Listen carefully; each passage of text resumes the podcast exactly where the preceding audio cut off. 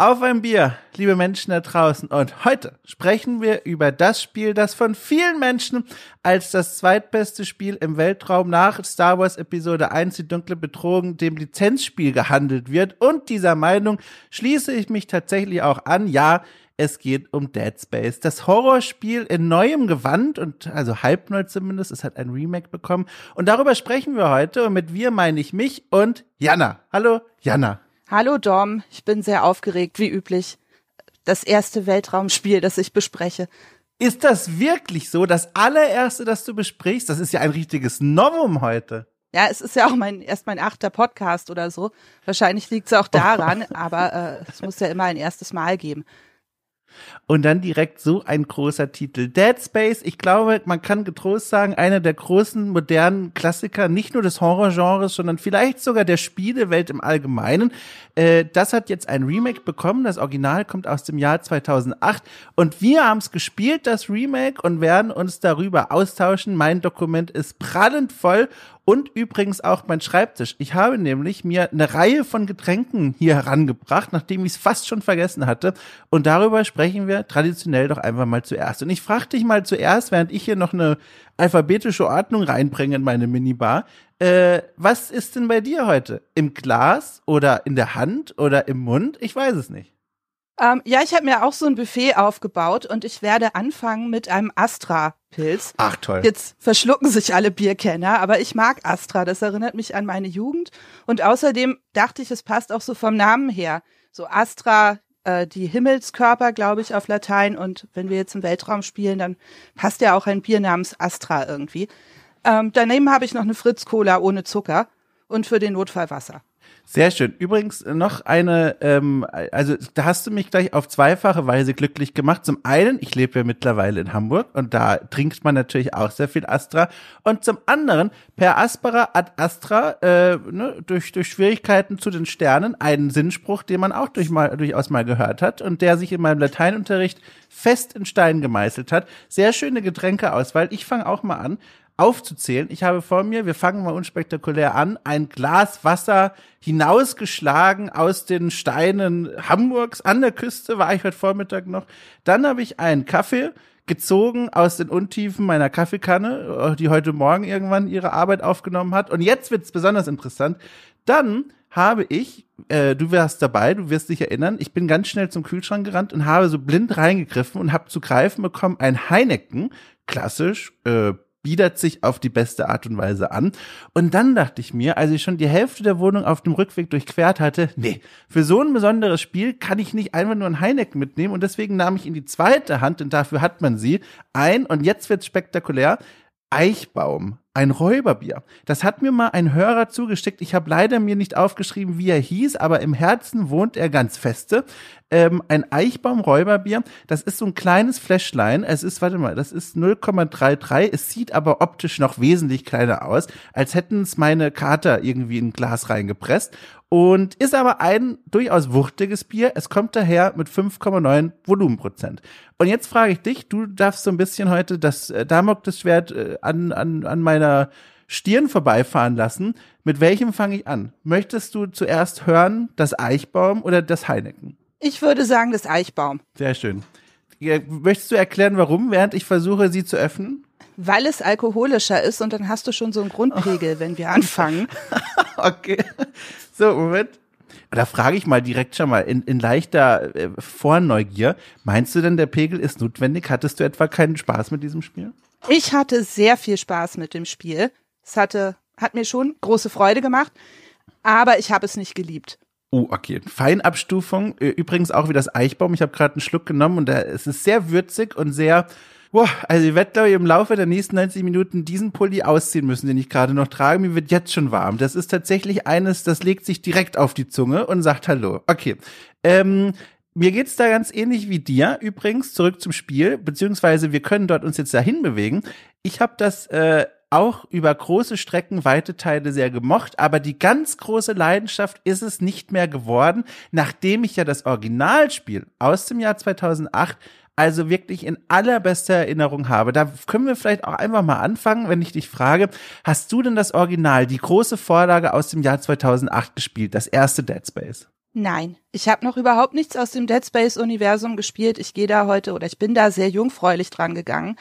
Ähm, 2008 war ich gerade am Ende von meinem Studium und danach dann im Referendariat. Das heißt auch so die Zeit zwischen 2008 und so 2014 ist auch so ein blinder Fleck in meiner Spielekarriere, weil ich da einfach überwiegend überhaupt keine Zeit zum Spielen hatte.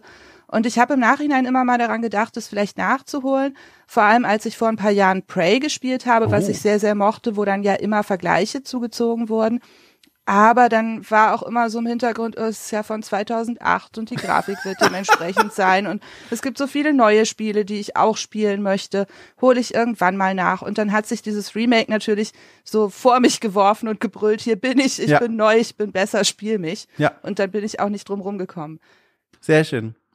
Äh, ich war 2008 ein Jahr vor meinem Abitur. In dieser Zeit habe ich äh, kein Dead Space gespielt. Da war ich, glaube ich, immer noch. Oh, ich glaube, immer noch Clan-Mitglied bei Edge of Mythology oder sowas. Da habe ich andere Genres gerade besonders verfolgt. Aber ähm, als ich mein Studium dann begonnen habe, so 2010 herum, bin ich dann ausgezogen äh, und habe mein äh, Kinderzimmer quasi gewechselt gegen ein erstmal alleine Wohnzimmer und später dann eine WG.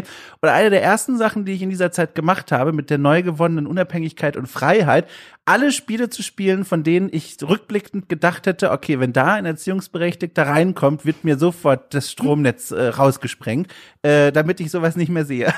und dann habe ich Yay. das, äh, genau, und dann habe ich das, in dieser Zeit habe ich das zum ersten Mal gespielt. Und äh, mein Gott, ich habe es wirklich genauso gut in Erinnerung, wie es die Presse damals bewertet hat. Wir werden auch gleich nochmal kurz erklären, worum es in dem Spiel eigentlich geht, aber das nochmal kurz vorneweg. Die Presse damals hat sich überschlagen vor Begeisterung aus ganz bestimmten, auch, auch sehr sehr, finde ich, gut nachvollziehbaren Gründen. Und dann habe ich es jetzt, das Remake, wieder gespielt, nach vielen, vielen Jahren der Pause und der Abstinenz von Dead Space. Und dann muss ich wirklich sagen, ich weiß nicht, ob ich mich verändert habe oder ob mein Blick mittlerweile ein etwas anderer geworden ist, aber während der erste Teil dieses Remakes immer noch ein Spiel ist, das ich sehr gerne gespielt habe, wurde es mit zunehmender Laufzeit immer, ich möchte fast schon sagen, durchschnittlicher und fast schon ein bisschen nervig. Wie gesagt, da können wir heute im Detail drüber sprechen, aber das habe ich bei mir schon festgestellt. Ich, ich habe es anders wahrgenommen, als ich gedacht hätte. Ja, also ich habe auch, nachdem ich das Spiel jetzt durchgespielt habe, gestern Abend noch mal mit dem New Game Plus angefangen und ähm, bin, habe quasi die ersten drei Kapitel noch mal gespielt und da dachte ich mir auch, boah, der Anfang von dem Spiel ist wirklich toll. Das ist äh, wesentlich besser, als ich dann die Schlusskapitel ähm, ja. im Kopf hatte. Und äh, da ist mir dann auch, gerade als ich es dann jetzt nochmal gespielt habe und auch noch ein bisschen mehr Ruhe und ein bisschen mehr Souveränität hatte, um mir den Anfang nochmal genauer anzuschauen, wirklich aufgefallen, wie viel besser und schöner und detailverliebter der auch ist als die späteren Kapitel. Mhm. Es ist auch nochmal, ein anderes Art von Horrorgenre, was aufgeschlagen wird in der zweiten Hälfte des Spiels. Auch darüber können wir bestimmt nachher mal sprechen. Die, die, die Tonart, die in dem ersten Spielstunden angeschlagen wird, ist eine ganz andere. Eine, die mir auch besser gefällt als die, die dann im zweiten Abschnitt folgt. Aber dazu, wie gesagt, später mehr. Jetzt müssen wir erstmal kurz den Leuten erklären, für die es, die es noch gar nicht mitbekommen haben oder bisher geflissentlich ignoriert haben. Dead Space, was ist denn das eigentlich? Ich habe hier ein, zwei Zeilen vorbereitet, aber ich würde dir auch sehr gerne das Angebot machen, wenn du magst. Kannst du erzählen, was ist das? Worum geht's da eigentlich? Ich versuch's einfach mal. Fantastisch. Also, ich gebe mal eine kurze Übersicht. Ähm, Dead Space ist ein Survival-Horror im Weltraum. Das heißt, wir spielen Isaac Clarke, den Ingenieur, Reparaturspezialisten, ähm, der mit einem Reparaturraumschiff auf dem Weg ist zu einem großen Minenraumschiff, ein Planet Cracker wird er, glaube ich, genannt, mhm. um dort Reparaturen vorzunehmen. Ähm, mit ihm an Bord dieses Reparaturschiffes sind auch noch vier andere Crewmitglieder und ihr Ziel ist eigentlich, die Kommunikationsstrukturen zu reparieren auf diesem Schiff. Und Isaac freut sich schon sehr dahin zu kommen, denn seine Freundin, Schrägstrich Frau, Nicole ist auf diesem großen Schiff der Ishimura stationiert und so können sie sich dann zum ersten Mal seit einem halben Jahr wieder treffen. Ähm, ja, das ist so die Prämisse und wie man sich schon denken kann, wenn man ähm, Spiele gespielt hat, Filme geschaut hat, Bücher gelesen hat, irgendetwas jemals an Medien konsumiert hat, funktioniert das alles nicht so. Richtig. Ja. ja. Also schon im Landeanflug wird klar, irgendetwas ist hier seltsam, niemand hilft ihnen beim Landen, sie schaffen es dann gerade noch so, in der Ishimura, in der Landebucht anzudocken, ohne dass größere Dinge kaputt gehen. Aber als sie dann anfangen, das Schiff zu erkunden, wird sehr schnell deutlich, dass das Schiff offensichtlich von einer Art Monsterrasse, Aliens, Mutanten, am Anfang wissen sie das noch nicht so genau, übernommen wurde. Alles ist kaputt. Es gibt vielleicht noch so ein paar verstreute Überlebende, das wissen sie nicht. Aber die Gruppe wird relativ schnell getrennt und Isaac verbringt dann eigentlich den großen Teil des Spiels damit, durch diese Raumstation zu ziehen, nach Munition zu sammeln, von der man nie genug hat, gegen die Mutanten zu kämpfen und Dinge zu reparieren. Denn er ist ja Reparaturspezialist. Ja, fantastisch. Äh, ich bin froh, dass du das kurz für mich übernommen hast, weil ich musste kurz durchatmen vom Räuberbier. Es stellt sich nämlich raus, ähnlich wohl auch wie Dead Space, ist in der ersten Hälfte besonders stark.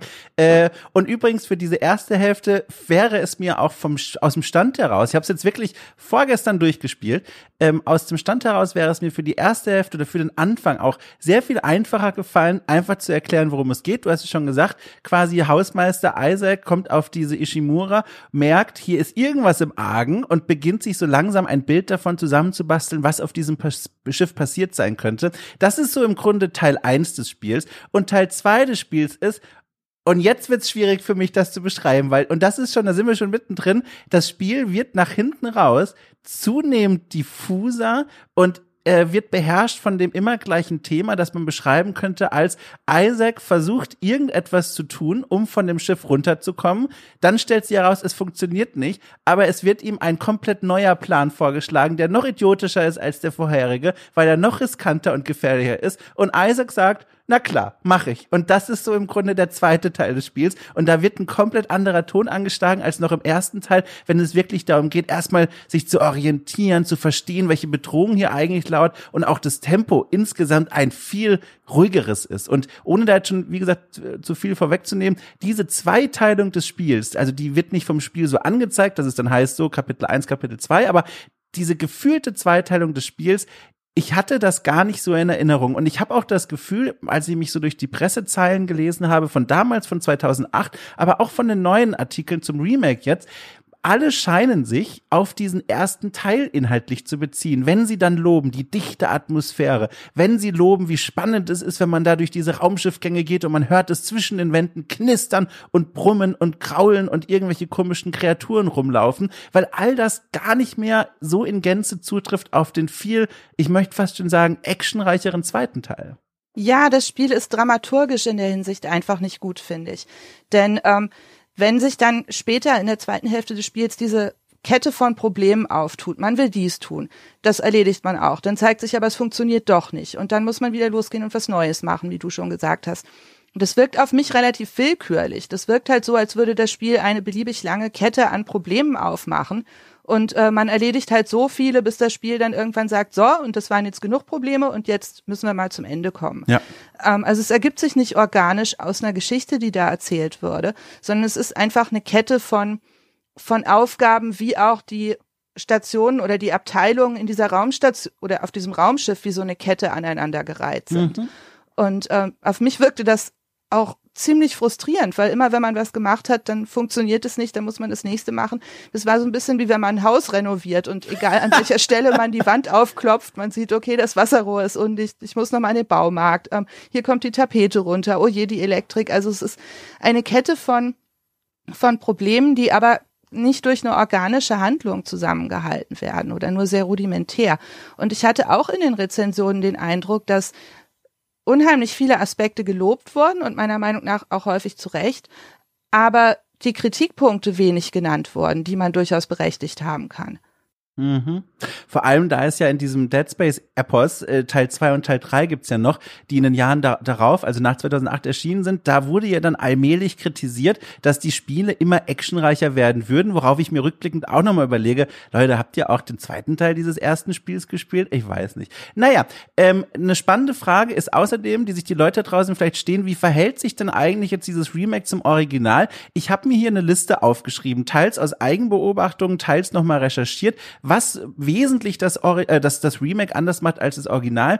Ich werde das jetzt hier aber nicht einfach vorlesen. Ich mache stattdessen anders. Ich werde hier einfach während unseres Gesprächs quasi mit einem zweiten Augenpaar auf meine kleine Liste schauen und wann immer es sich anbietet, mal kurz anmerken, so übrigens, das hier ist ein Element, das gab so im Original noch nicht und dann können wir das ja vielleicht so ein bisschen breit treten.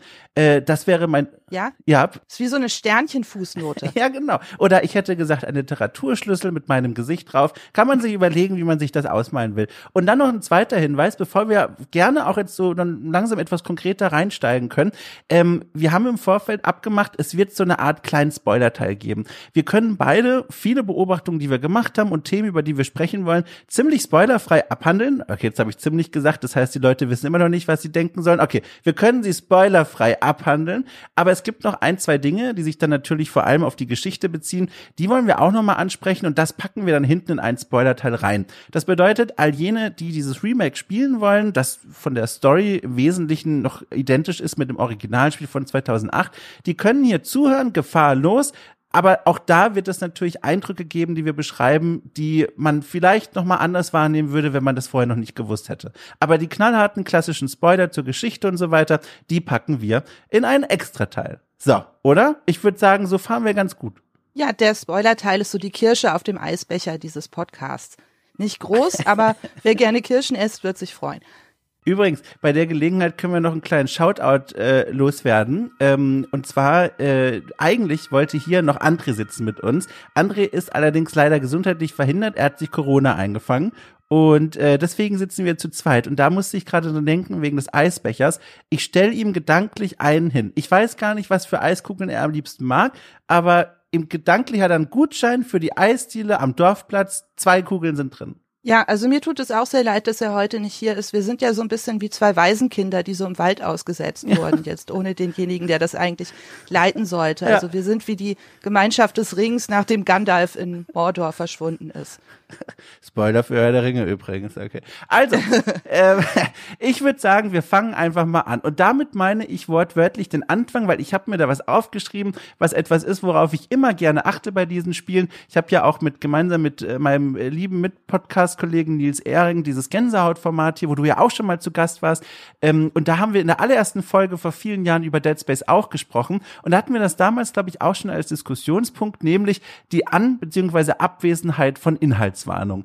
Das Remake hier, das macht etwas ganz Spannendes und, und wie ich finde, etwas Lobenswertes.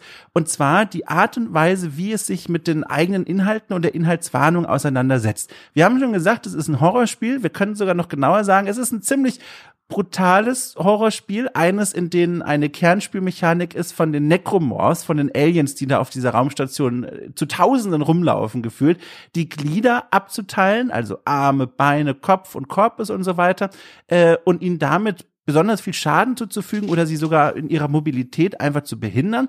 Äh, das heißt, das ist ein ganz essentieller Aspekt des Spiels und dementsprechend sollte man meinen, man könnte erwarten, dass es eine kleine Inhaltswarnung gibt und die gibt es tatsächlich. Und zwar direkt eine mehrfach gelagerte, wie ich festgestellt habe und was auf diese Art und Weise was ziemlich bemerkenswertes, weil besonderes ist. Es gibt zu Spielbeginn eine klassische Inhaltswarnung, in der konkret Themen vorgestellt werden, die in dem Spiel eine Rolle spielen werden. Also äh, sowas wie Gore steht da, äh, Mental Health Kram, äh, Suizid und sowas. Das ist alles dort auf. Vomit Genau, Vomit. Erbrochenes wird auch nochmal erwähnt. Ganz genau. Äh, also eine relativ vollständige Liste, wenn man das so möchte, in den klassischen äh, Topics, die man in so einer Warnung ansprechen kann. Und dann aber gibt es noch eine zweite Sache und das fand ich besonders interessant, weil sowas habe ich wirklich noch nicht gesehen. Man kann darüber hinaus während des Spiels kontextsensitive Warnungen einstellen. Das bedeutet, wenn man in eine Szene gleich hineinstolpern wird, in der, und das ist vor allem hier gemeint, Gewalt gegen Menschen geschehen wird. Also zum Beispiel eine Figur bringt sich um oder fügt sich selbst schwere Verletzungen zu, was in diesem Spiel durchaus auch passiert, dann bekommt man einen Hinweis. Entweder als Texthinweis, das quasi darauf hingewiesen wird aus dem Spiel heraus, Achtung, jetzt kommt gleich so eine Szene, vor der wir dich warnen wollen. Oder man kann sogar noch eine Stufe höher schalten und dann blendet das Spiel diese Szene, sobald sie passiert, mit einem Unschärfeeffekt aus und versieht das auch noch mit so einem Ton, dass man weiß, hier hat mal original eine etwas andere Szene stattgefunden. Und diese Lösung insgesamt, sich das Erlebnis selbst zurechtzuschneidern, wie man mit diesen Themen umgehen will, ohne dass andere, die ohne Inhaltswarnungen spielen wollen, äh, etwas vermissen würden, das halte ich für sehr vorbildlich und das wollte ich hier gerne direkt mal im Vorfeld herausstellen. Ja, ich fand es auch ganz fantastisch. Also ich habe jetzt beim ersten Mal ohne die Inhaltswarnungen gespielt. Ich meine, ich bin großer Horrorfan. Ich dachte mir so, haha, ich brauche das nicht. Ich kann hier alles anschauen. Ähm, und beim zweiten Mal hab, wollte ich dann aber wissen, wie das funktioniert und habe sie angeschaltet. Und äh, ich finde das ganz, ganz hervorragend. Weil ähm, kurz vor einer Szene taucht dann oben rechts so ein Kasten auf, wo auch genau definiert wird, was jetzt in der nächsten Szene für ein Problem auftauchen wird, also zum Beispiel äh, Selbstverletzung oder äh, brutale Tode von mehreren Personen. Und dann kommt halt dieser Milchglasfilter drüber. Also es ist so ein bisschen, als würde man alles durch eine Milchglasscheibe sehen. Und ich habe damit auch so ein bisschen rumprobiert. So kann ich da kann ich durch diesen Filter durchlaufen. Was passiert, wenn ich da versuche, drum rumzugucken und so? Ähm, nein, der ist auch genau so gemacht, dass man auch nicht aus Versehen oder so da drum herumschauen kann. Mhm, ja. Und ähm, ich finde es sehr gut. Weil ähm, ich, es stört mich immer, wenn Leute so tun, als wäre abgehärtet sein oder äh, sowas nicht sehen zu wollen, als wären das irgendwie qualitative Merkmale. Mhm. Ähm, ich finde diese Sache von wegen, haha, äh, man muss sich alles angucken, egal wie man das findet und egal wie es einem damit geht, das ist so ein pubertäres Verhalten. Und gerade als Horrorfan muss ich sagen, dass zu einer Kompetenz im Horror auch dazu gehört, für sich selber einzuschätzen, was man sehen möchte mhm. und äh, was man nicht sehen möchte und womit man sich vielleicht nicht mehr gut findet, äh, gut fühlt. Und ähm, ich habe immer den Eindruck, je mehr Leute sich mit Horror beschäftigen und je mehr Leute darüber nachdenken, umso differenzierter denken sie auch über diese Thematik nach und umso mehr sind sie im Zweifelsfall auch in der Lage zu sagen, nee, ich muss hier niemandem was beweisen, dass ich für ein harter Typ bin. Ich stehe dazu, dass ich mir bestimmte Dinge nicht angucke. Ja. Ich meine, ich habe auch Filme, wo ich im Nachhinein sagen würde, die hätte ich mir nicht anschauen sollen. Das kleine Licht in meinem Inneren brannte ein wenig dunkler oder nicht mehr so hell, nachdem ich sie gesehen Ach, habe. Ja. Und ähm, ich finde es gut, dass das Spiel das anerkennt. Ich Ja. bin kein Psychologe, ich weiß nicht, wie man Triggerwarnungen ansonsten so beurteilt, aber ich begrüße es, weil man es ja auch einfach ausschalten kann. Ja, dazu, also ich bin jetzt nicht in der Forschung drin, um so oder um Gottes Willen, aber ich setze mich viel mit dem Thema auseinander und es gibt tatsächlich einige Studien mittlerweile, die tatsächlich sagen, eigentlich sind Triggerwarnungen gar nicht so sinnvoll aus einer psychologisch-therapeutischen Perspektive, weil man dann zu einem Vermeidungsverhalten quasi verlockt wird und das ist ja in manchen Fällen gar nicht so gut, um diese Traumabewältigung zum Beispiel abzuschließen oder durchzuführen. Auf der anderen Seite denke ich mir dann, okay, ich sehe den Punkt, aber ich möchte selber die Möglichkeit bekommen zu entscheiden, wann ich mich jetzt mal solchen Szenen aussetze und wann nicht. Und da genau dafür sind die Inhaltsanweisungen da und deswegen begrüße ich sowas sehr, weil es mir die Möglichkeit gibt zu sagen, wann will ich das sehen, wann will ich da durch und wann kann ich das einfach gerade nicht und will aber trotzdem das Spiel drumherum wahrnehmen, weil in dem Spiel gibt's ja doch durchaus noch mehr als nur Aliens die Körperteile abzuschießen. Auch wenn das eine wesentliche Aufgabe ist von unserer Spielfigur. Ja, und ich meine, Dead Space ist nicht die Bühne, auf der man seine Therapie stattfinden Richtig, lässt. Und ja. Mhm. Also es ist mir eigentlich egal, ob das für die Traumabewältigung jetzt schädlich ist oder nicht. Es ist halt einfach eine Zugänglichkeit für Leute, die vielleicht auch einfach von sich selber wissen, dass sie ein bisschen empfindlicher sind. Mhm. Das, äh, es ist einfach nett. Es ist wie die Einstellung für, für Farbenblindheit und ähnliches oder verschiedene Schwierigkeitsgrade oder so. Ich finde es einfach gut, je mehr man einstellen kann, umso besser ist es. Und man kann sie ja, wie gesagt, auch äh, ausstellen und ich glaube, niemand muss sich beschweren, dass er nicht genug Gore in Dead Space bekäme. Ja, ja. Von dort aus abgehend, ich habe ihn gerade schon erwähnt, wir könnten jetzt zum Einstieg mal ein bisschen noch über unsere Spielfigur sprechen, Isaac. Wir haben ihn ja schon vorgestellt als quasi der Hausmeister der Ishimura, also der, der Typ, der kein Soldat ist, kein Söldner, sondern eigentlich wenn man so will, ein Wartungsinspekteur in einer Fernbeziehung, der sich jetzt freut, seine Freundin wiederzusehen und da halt den Router wieder ordentlich einstellt. Das ist im Grunde auf einer Abstraktionsebene der Plot von Dead Space 1.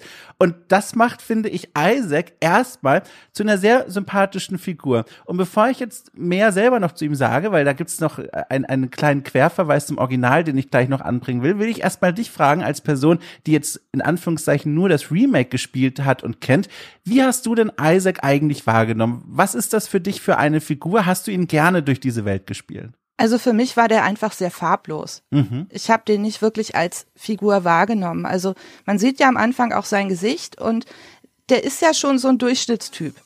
Also er sieht nicht besonders gut aus, er sieht nicht besonders hässlich aus.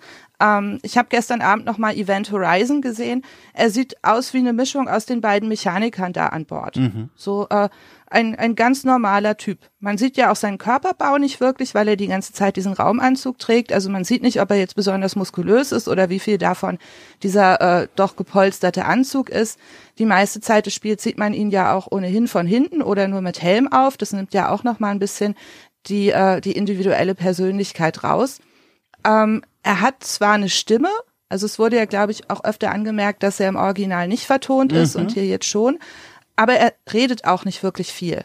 Also er ist in manchen Sequenzen redet er mit anderen Leuten und äh, wenn er wieder verletzt wurde oder äh, in manchen Szenen, wenn man wieder ein Monster totstampft, dann grunzt er auch mal so.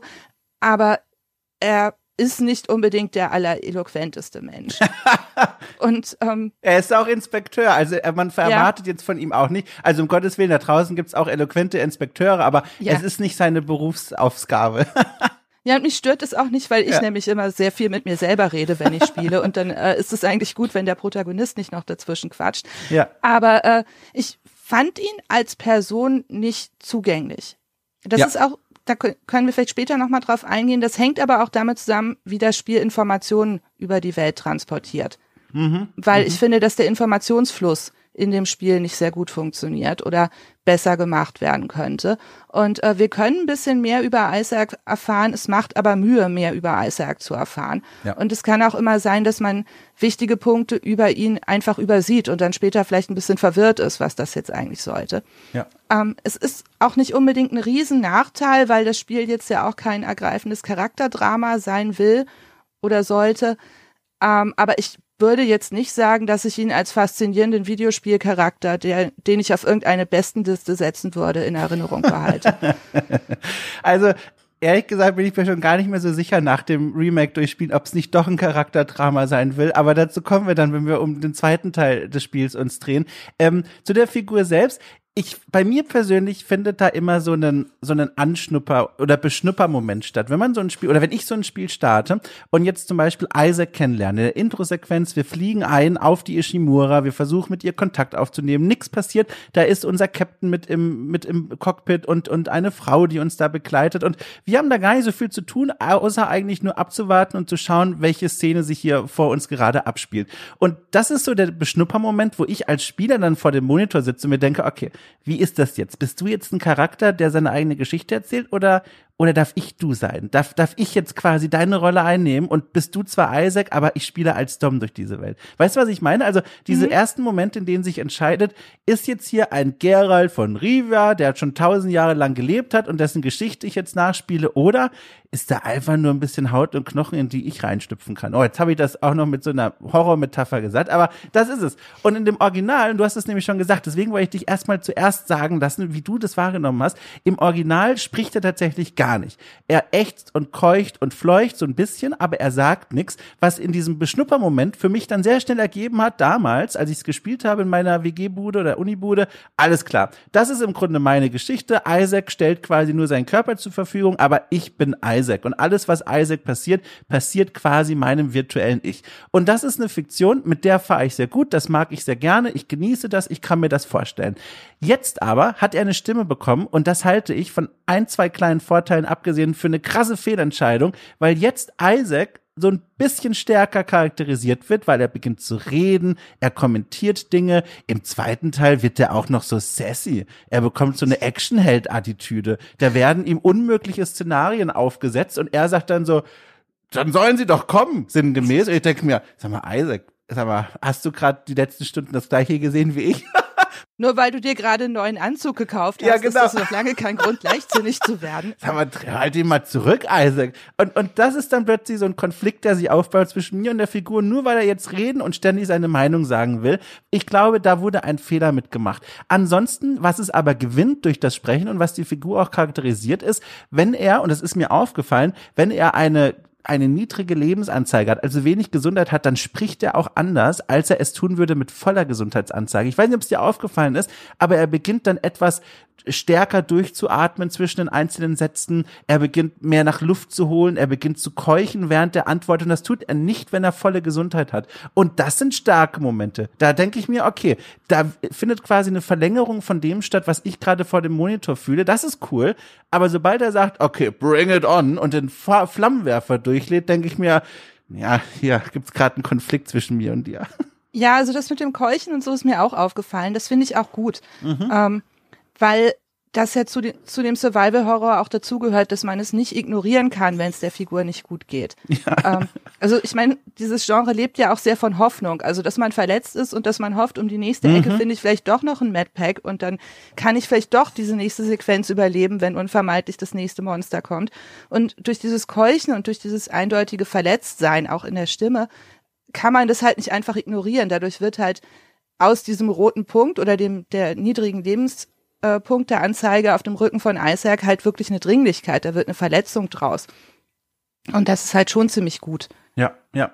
Also das, das, dann will ich den auch immer heilen, weil es mich auch stört, wenn ich jemanden höre, dem es gerade nicht gut geht. Das stresst einen ja auch implizit so ein bisschen, wenn man jemandem zuhört, der Schmerzen hat oder nicht fit ist. Vielleicht ist das ein guter Moment, um dich mal zu fragen, wie stressig hast du eigentlich dieses Spiel empfunden? Das ist ja so ein Wort, ich glaube, das wählst du ja schon bewusst, weil das ist nämlich auch ein Eindruck gewesen, den ich hatte. Dead Space ist ein Spiel, das seinen Horror unter anderem aus diesen Stressmomenten zieht, die ganz unterschiedliche Ursprünge haben können. Mal ist es eine fehlende Orientierung, mal sind es einfach viele Gegner, mal ist eine nicht so tolle Steuerung. Wie intensiv hast du das Spiel eigentlich so in Gänze wahrgenommen als Horrorspiel? Ich fand es anstrengend und ich war die ganze Zeit angespannt. Also irgendwann, so am zweiten Spieltag, bin ich dann auf die Idee gekommen, dass ich ja einfach meine Zahnknirschschiene einsetzen könnte. Oh, und dass es vielleicht ein bisschen hilft, weil ich wirklich gemerkt habe, dass ich so beim Spielen auch mit den Zähnen geknirscht habe, so unbewusst. Und ähm, es hat meinem körperlichen Wohlbefinden ganz gut getan. Äh, meinem Anblick nicht, aber meinem körperlichen Wohlbefinden, als ich dann mit meiner Knirschschiene vor der Playstation saß. Ähm, ich finde, es ist halt schon ein Spiel, was einen konstant in Anspannung versetzt. Mhm. Es gibt nie einen Moment, wo man sagen kann, oh ja, jetzt kann ich mal durchatmen. Ähm, selbst später im Spiel hat man nie den Eindruck, dass man auf dieser Raumstation, äh, ich sage mal Raumstation, auf diesem Raumschiff an irgendeiner Stelle sicher wäre oder dass man an irgendeiner Stelle sagen kann, so, das ist jetzt mein Raumschiff, ich habe hier diese Korridore, mhm. diese Station habe ich jetzt erobert, hier kann mir nichts mehr passieren. Immer wenn man einen Raum neu betritt, gibt es die Wahrscheinlichkeit, dass man als nächstes angegriffen wird. Ja. Man ist einfach der Fremdkörper auf diesem Schiff. Und es gibt ja nicht nur die, ähm, die Monster, die einen angreifen können, sondern die ganze Umgebung, dieses ganze Schiff ist ja so gestaltet, dass es gefährlich und bedrohlich aussieht. An jeder Stelle kann irgendwie Strom kommen oder man wird von der Tür zerquetscht oder sowas. Ähm, also es gibt, gibt keinen Moment der Ruhe. Ja. Und äh, das war für mich die Anspannung. Den, die Monster selber fand ich gar nicht so gruselig, muss ich sagen. Ja, wir können sie ja mal vielleicht kurz beschreiben. Also es gibt verschiedene Variationen und Abwandlungen, aber ich glaube, die meistgesehene Art sind diese, ich nenne sie einfach mal so, die klassischen Necromorphs. Die sind anthropomorph, erinnern also in ihrer Anatomie durchaus an Menschen. Also kleiner Spoiler, sie haben durchaus auch eine menschliche Hintergrundgeschichte. Naja, jedenfalls, das sind so Kreaturen, die kommen auf einen zu und deren Gliedmaße aber, die sind äh, unnatürlich verlängert und dann nähern die sich einem mit einem weit aufgerissenen Mund und die Arme äh, haben als Fortsätze so Riesen, also wie Dornenfortsätze. Hast du ein besseres Wort dafür? Ich weiß nicht. So wie so, so Sensenklingen. Sensenklingen, das klingt so gut. Bisschen. Also sehen aus, als hätten sie zwei Sensen in der Hand mit oder an den Arm geschnallt, nur dass die halt verwachsen sind. Ja, genau, das ist ein gutes Wort. Und halt die Beine auch verlängert. Man merkt schon, wohl ist diese Figur nicht mehr zu retten, man dürfte schon jetzt draufschießen. Und die haben als besonderes Gimmick, sage ich mal, und da sind wir wieder beim Thema Stress und Stresserfahrung, dass sie aus den Wänden herausbrechen. Beziehungsweise nicht aus den Wänden, sondern aus so Ventilatorenausgängen, so Belüftungsausgängen, die überall in dieser Raumstation, jetzt sage ich es aus schon, in diesem Raumschiff äh, vorhanden sind. Das heißt, überall theoretisch könnte eines der Monster herausbrechen. Es gibt da so sogar ein Feature, das möchte ich jetzt aber aber mit Vorsicht beschreiben, weil das auch gerne so ein bisschen Marketing-Blabla sein kann. Aber da sind wir wieder beim Thema Unterschiede äh, Remake und Original. Es gibt ein Feature namens äh, Intensity Director. Hast du davon was gelesen? Jana, sagt dir das was? Nee, habe ich nicht, sagt mir gar nichts. Perfekt. Das habe ich nämlich. Erklär es mir. Sehr gerne. Und zwar, es ist im Grunde das, was man vielleicht, wenn man schon, wenn man mal sich in diesem Genre ein bisschen umgeguckt hat, von Dead, äh, Quatsch, äh, ach mein Gott, so viele Dead-Namen, Left 4 Dead 2 schon kennt. Und zwar der Intensity Director und auch wie gesagt, das sagt das Marketing vor allem, das ist eine KI in ganz großen Anführungszeichen, die, und ich beschreibe es mal ganz einfach, beobachtet quasi unser Spielverhalten im Hintergrund und sorgt dann dafür, dass wir regelmäßig Stressspitzen haben. Das heißt, diese KI guckt an, okay, so viel Leben hat er gerade, so viel Munition hat er noch. Das ist jetzt ein Moment gemäß des Schwierigkeitsgrades, auf dem der Typ oder die Frau spielt, äh, wo wir jetzt noch mal ein paar Viecher durch die Wand brechen lassen können. Und das wird auch noch kombiniert mit einer unterschiedlichen Intensität der Beleuchtung, mit Nebel, äh, mit mit, wenn der Soundtrack mal auftritt, das sind alles Schiebregler, mit der diese Intensity äh, KI äh, das Spiel, das Spielerlebnis anpasst in den aktuellen Zustand. Und auch das soll quasi dafür sorgen, dass es nie so richtig Ruhepausen gibt. Aber wie gesagt, das ist ein Marketingbegriff. Ich bin mir nicht sicher, wie tief der wirklich im Code verankert ist, weil man es schwer jetzt auch vergleichend nachvollziehen kann. Aber das ist auch auf dem Papier zumindest eine der großen Neuerungen gegenüber dem Original. Ähm, also ich bin ganz froh, dass ich das nicht gelesen habe, weil ich sonst wahrscheinlich noch paranoider gespielt ja. hätte. So, die KI beobachtet mich. ähm, ich weiß ja. nicht, was sie sich gerade denkt, aber ich muss sagen, ich kann mir vorstellen, dass es vielleicht insofern funktioniert hat, als dass ich das äh, die Frequenz des Monsterauftauchens sehr gut fand. Ja, ja. Also ich fand, das war oft genug unerwartet. Es war aber immer so, dass ich immer, wenn ich dachte, okay, jetzt war hier aber mal eine Weile kein Monster mehr, eigentlich müsste doch demnächst mal wieder, und dann war es auch da. Also ich fand die, äh, die Abfolge der Monsterbegegnung ziemlich geschickt. Also eigentlich würde ich dir da zustimmen, aber es gibt eine Einschränkung und das ist so eine ganz grundlegende und zwar hat das mit dem Game Design zu tun, das ich jetzt so beobachtet habe, beobachtet habe beim Spielen äh, und zwar die Struktur quasi, wie man sich durch dieses Spiel bewegt. Und ich erkläre das ja gerne. Und deswegen war es mir am Ende auch eigentlich zu viel, äh, was die Gegner angeht. Es ist nämlich ganz oft so, man kommt in ein Areal des Raumschiffs äh, und weiß, okay, ich muss zu diesem Raum ganz da hinten. Dann geht man da in diesen Komplex rein, man kämpft sich durch, in jedem Raum, wie man erwarten sollte, kommen auch Gegner, bis man es dann geschafft hat. Der letzte Raum ist quasi freigeräumt und jetzt muss ich nur noch diesen magischen Knopf drücken, den ich aus irgendeinem Grund drücken soll. Dann gehe ich dahin und drücke den und dann heißt es, schnell Isaac, du musst zu Punkt XY. Und du weißt, übrigens auch dank des fantastischen äh, Minimap-Orientierungssystems, dieses Navi, was er eingebaut hat, man weiß, wohin man laufen muss. Und jetzt kommt die Besonderheit bei Dead Space, die wirklich konsequent durchgezogen wird, solange man das Spiel spielt. Es ist immer so, dass auf dem Rückweg immer wieder neue Gegner kommen. Es war, also immer. Und das, darauf kannst du wetten. Also ich würde Emil und Samson, meine Haustiere, drauf wetten, ich habe nur mal kurz nachgedacht, aber ich würde es machen, dass es jedes Mal so ist. Sobald du einen eigentlich freien Raum wieder auf dem Rückweg durchquerst, kommen neue Gegner. Und das ist am Anfang überraschend, irgendwann auch fordernd, weil es einfach viele Gegner für wenig Munition sind, aber schlussendlich empfand ich es als nervig und durchschaubar. Und das ist so ein Game Design Element, was sehr schnell, wie ich finde, alt wird. Ja, ich bin dann irgendwann auch einfach nur noch durchgerannt. Also sobald ja, ich irgendwas ja. gemacht habe, was irgendwie relevant war, irgendeinen Schalter umgelegt, irgendeine Sicherung eingesetzt, was auch immer man an Reparatur macht. Und dann war klar, okay, jetzt kommt Monster, bin ich einfach nur noch losgerannt. Mhm. Ähm, weil ja klar war, dass die kommen. Und meistens das dann auch an in Phasen des Spiels war, wo ich mich wo ich auf dem Weg dahin schon so viele Monster umgelegt habe, dass ich auch wirklich nicht mehr viel Munition hatte und auch wusste, auf dem Rückweg habe ich ja schon alles an Kisten und so leergeräumt, da ist auch nichts mehr zu holen. Also renne ich jetzt einfach nur durch und versuche mich da wie so ein Rugby-Spieler irgendwie durch die, die äh, Monsterhorden so durchzudrängeln und mit ein bisschen Glück kann ich ihnen dann mit dem Fahrstuhl davonfahren. Ähm, was mir sehr viel Freude gemacht hat, ein paar Mal bin ich den, den Monstern einfach mit dem Fahrstuhl weggefahren und ihre dummen Gesichter, als dann die Tür zuging, war, war schon gut, aber es ist natürlich durchschaubar. Es ist eine ganz platte Dramaturgie so. Aber weißt du, was eigentlich das Allerschlimmste war zu diesem Thema Stresssituation und Anspannung? Die Art und Weise, wie man in dem Spiel speichert. Das ist mhm. für mich das Schlimmste gewesen. Auch das muss ich kurz erklären. Äh, übrigens, liebe Autofahrer, Fahrerin, der Krankenwagen ist bei mir zu hören. Nicht, dass jetzt jemand hier rechts ranfährt und, und Sorge hat. Ähm, Und zwar folgendes. Das war was, was übrigens auch im Original schon so war und etwas war, was die Presse damals also fast ohnmächtig vor Freude gelobt hat. Auch finde ich völlig gerechtfertigt. Das Spiel hat grundsätzlich die Absicht gehabt, damals wie heute auch, aber damals war es wesentlich bahnbrechender, möglichst wenige stationäre künstliche Menüs einzublenden im Bildschirm. Also es gibt in diesem Spiel nicht irgendwelche Lebensbalken, die unten links angezeigt werden. Es gibt keine Minimap unten rechts. Es gibt keinen, um Gottes Willen, Punkteanzeige oder sowas. Nein, das Bild ist frei. Und man sieht die wesentlichen Informationen zum einen auf der Wirbelsäule sozusagen von Isaac. Der hat in seinem Anzug hinten so eine, so eine kleine, also sieht aus wie eine Wirbelsäule, aber ist im Grunde so eine, wie beschreibt man es denn? So, eine, so ein Energiebalken, der an seiner Wirbelsäule entlang gespinnt ist? Ich, ja, ist so ein bisschen wie so ein Ladebalken, der parallel zur Wirbelsäule verläuft.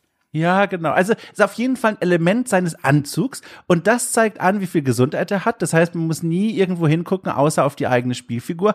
Und wenn man ins Inventar gehen will, dann macht er so eine Art Hologrammmenü mit seinem Arm auf. Das Spielgestehen läuft weiter. Man kann dann auch wunderschön die Kamera so um ihn herum drehen, während auf dieses Hologramm schaut. Und dann kann man das Menü quasi benutzen. Und dadurch spart man alle unnatürlichen künstlichen Menüelemente aus. Das ist immer noch, finde ich, ein toller Effekt. Und das Gleiche, und jetzt komme ich zu meinem Punkt, macht man auch bei der Speicher, bei den Speicherpunkten. Und jetzt kommt's. Eigentlich, also möchte ich dieses Spiel also aus voller Liebe heiraten dafür, dass ständig überall Speicherpunkte mhm. sind. Das ist wirklich, ich war ja so froh. Ich spiele momentan parallel ja auch Bloodborne für die Bloodborne Diaries hier bei The Pod und das, da ist es nicht so. und hier hast du halt wirklich, also alle zwei Kreuzungen ist ein Speicherpunkt und mein Gott, bin ich froh, wie gesagt.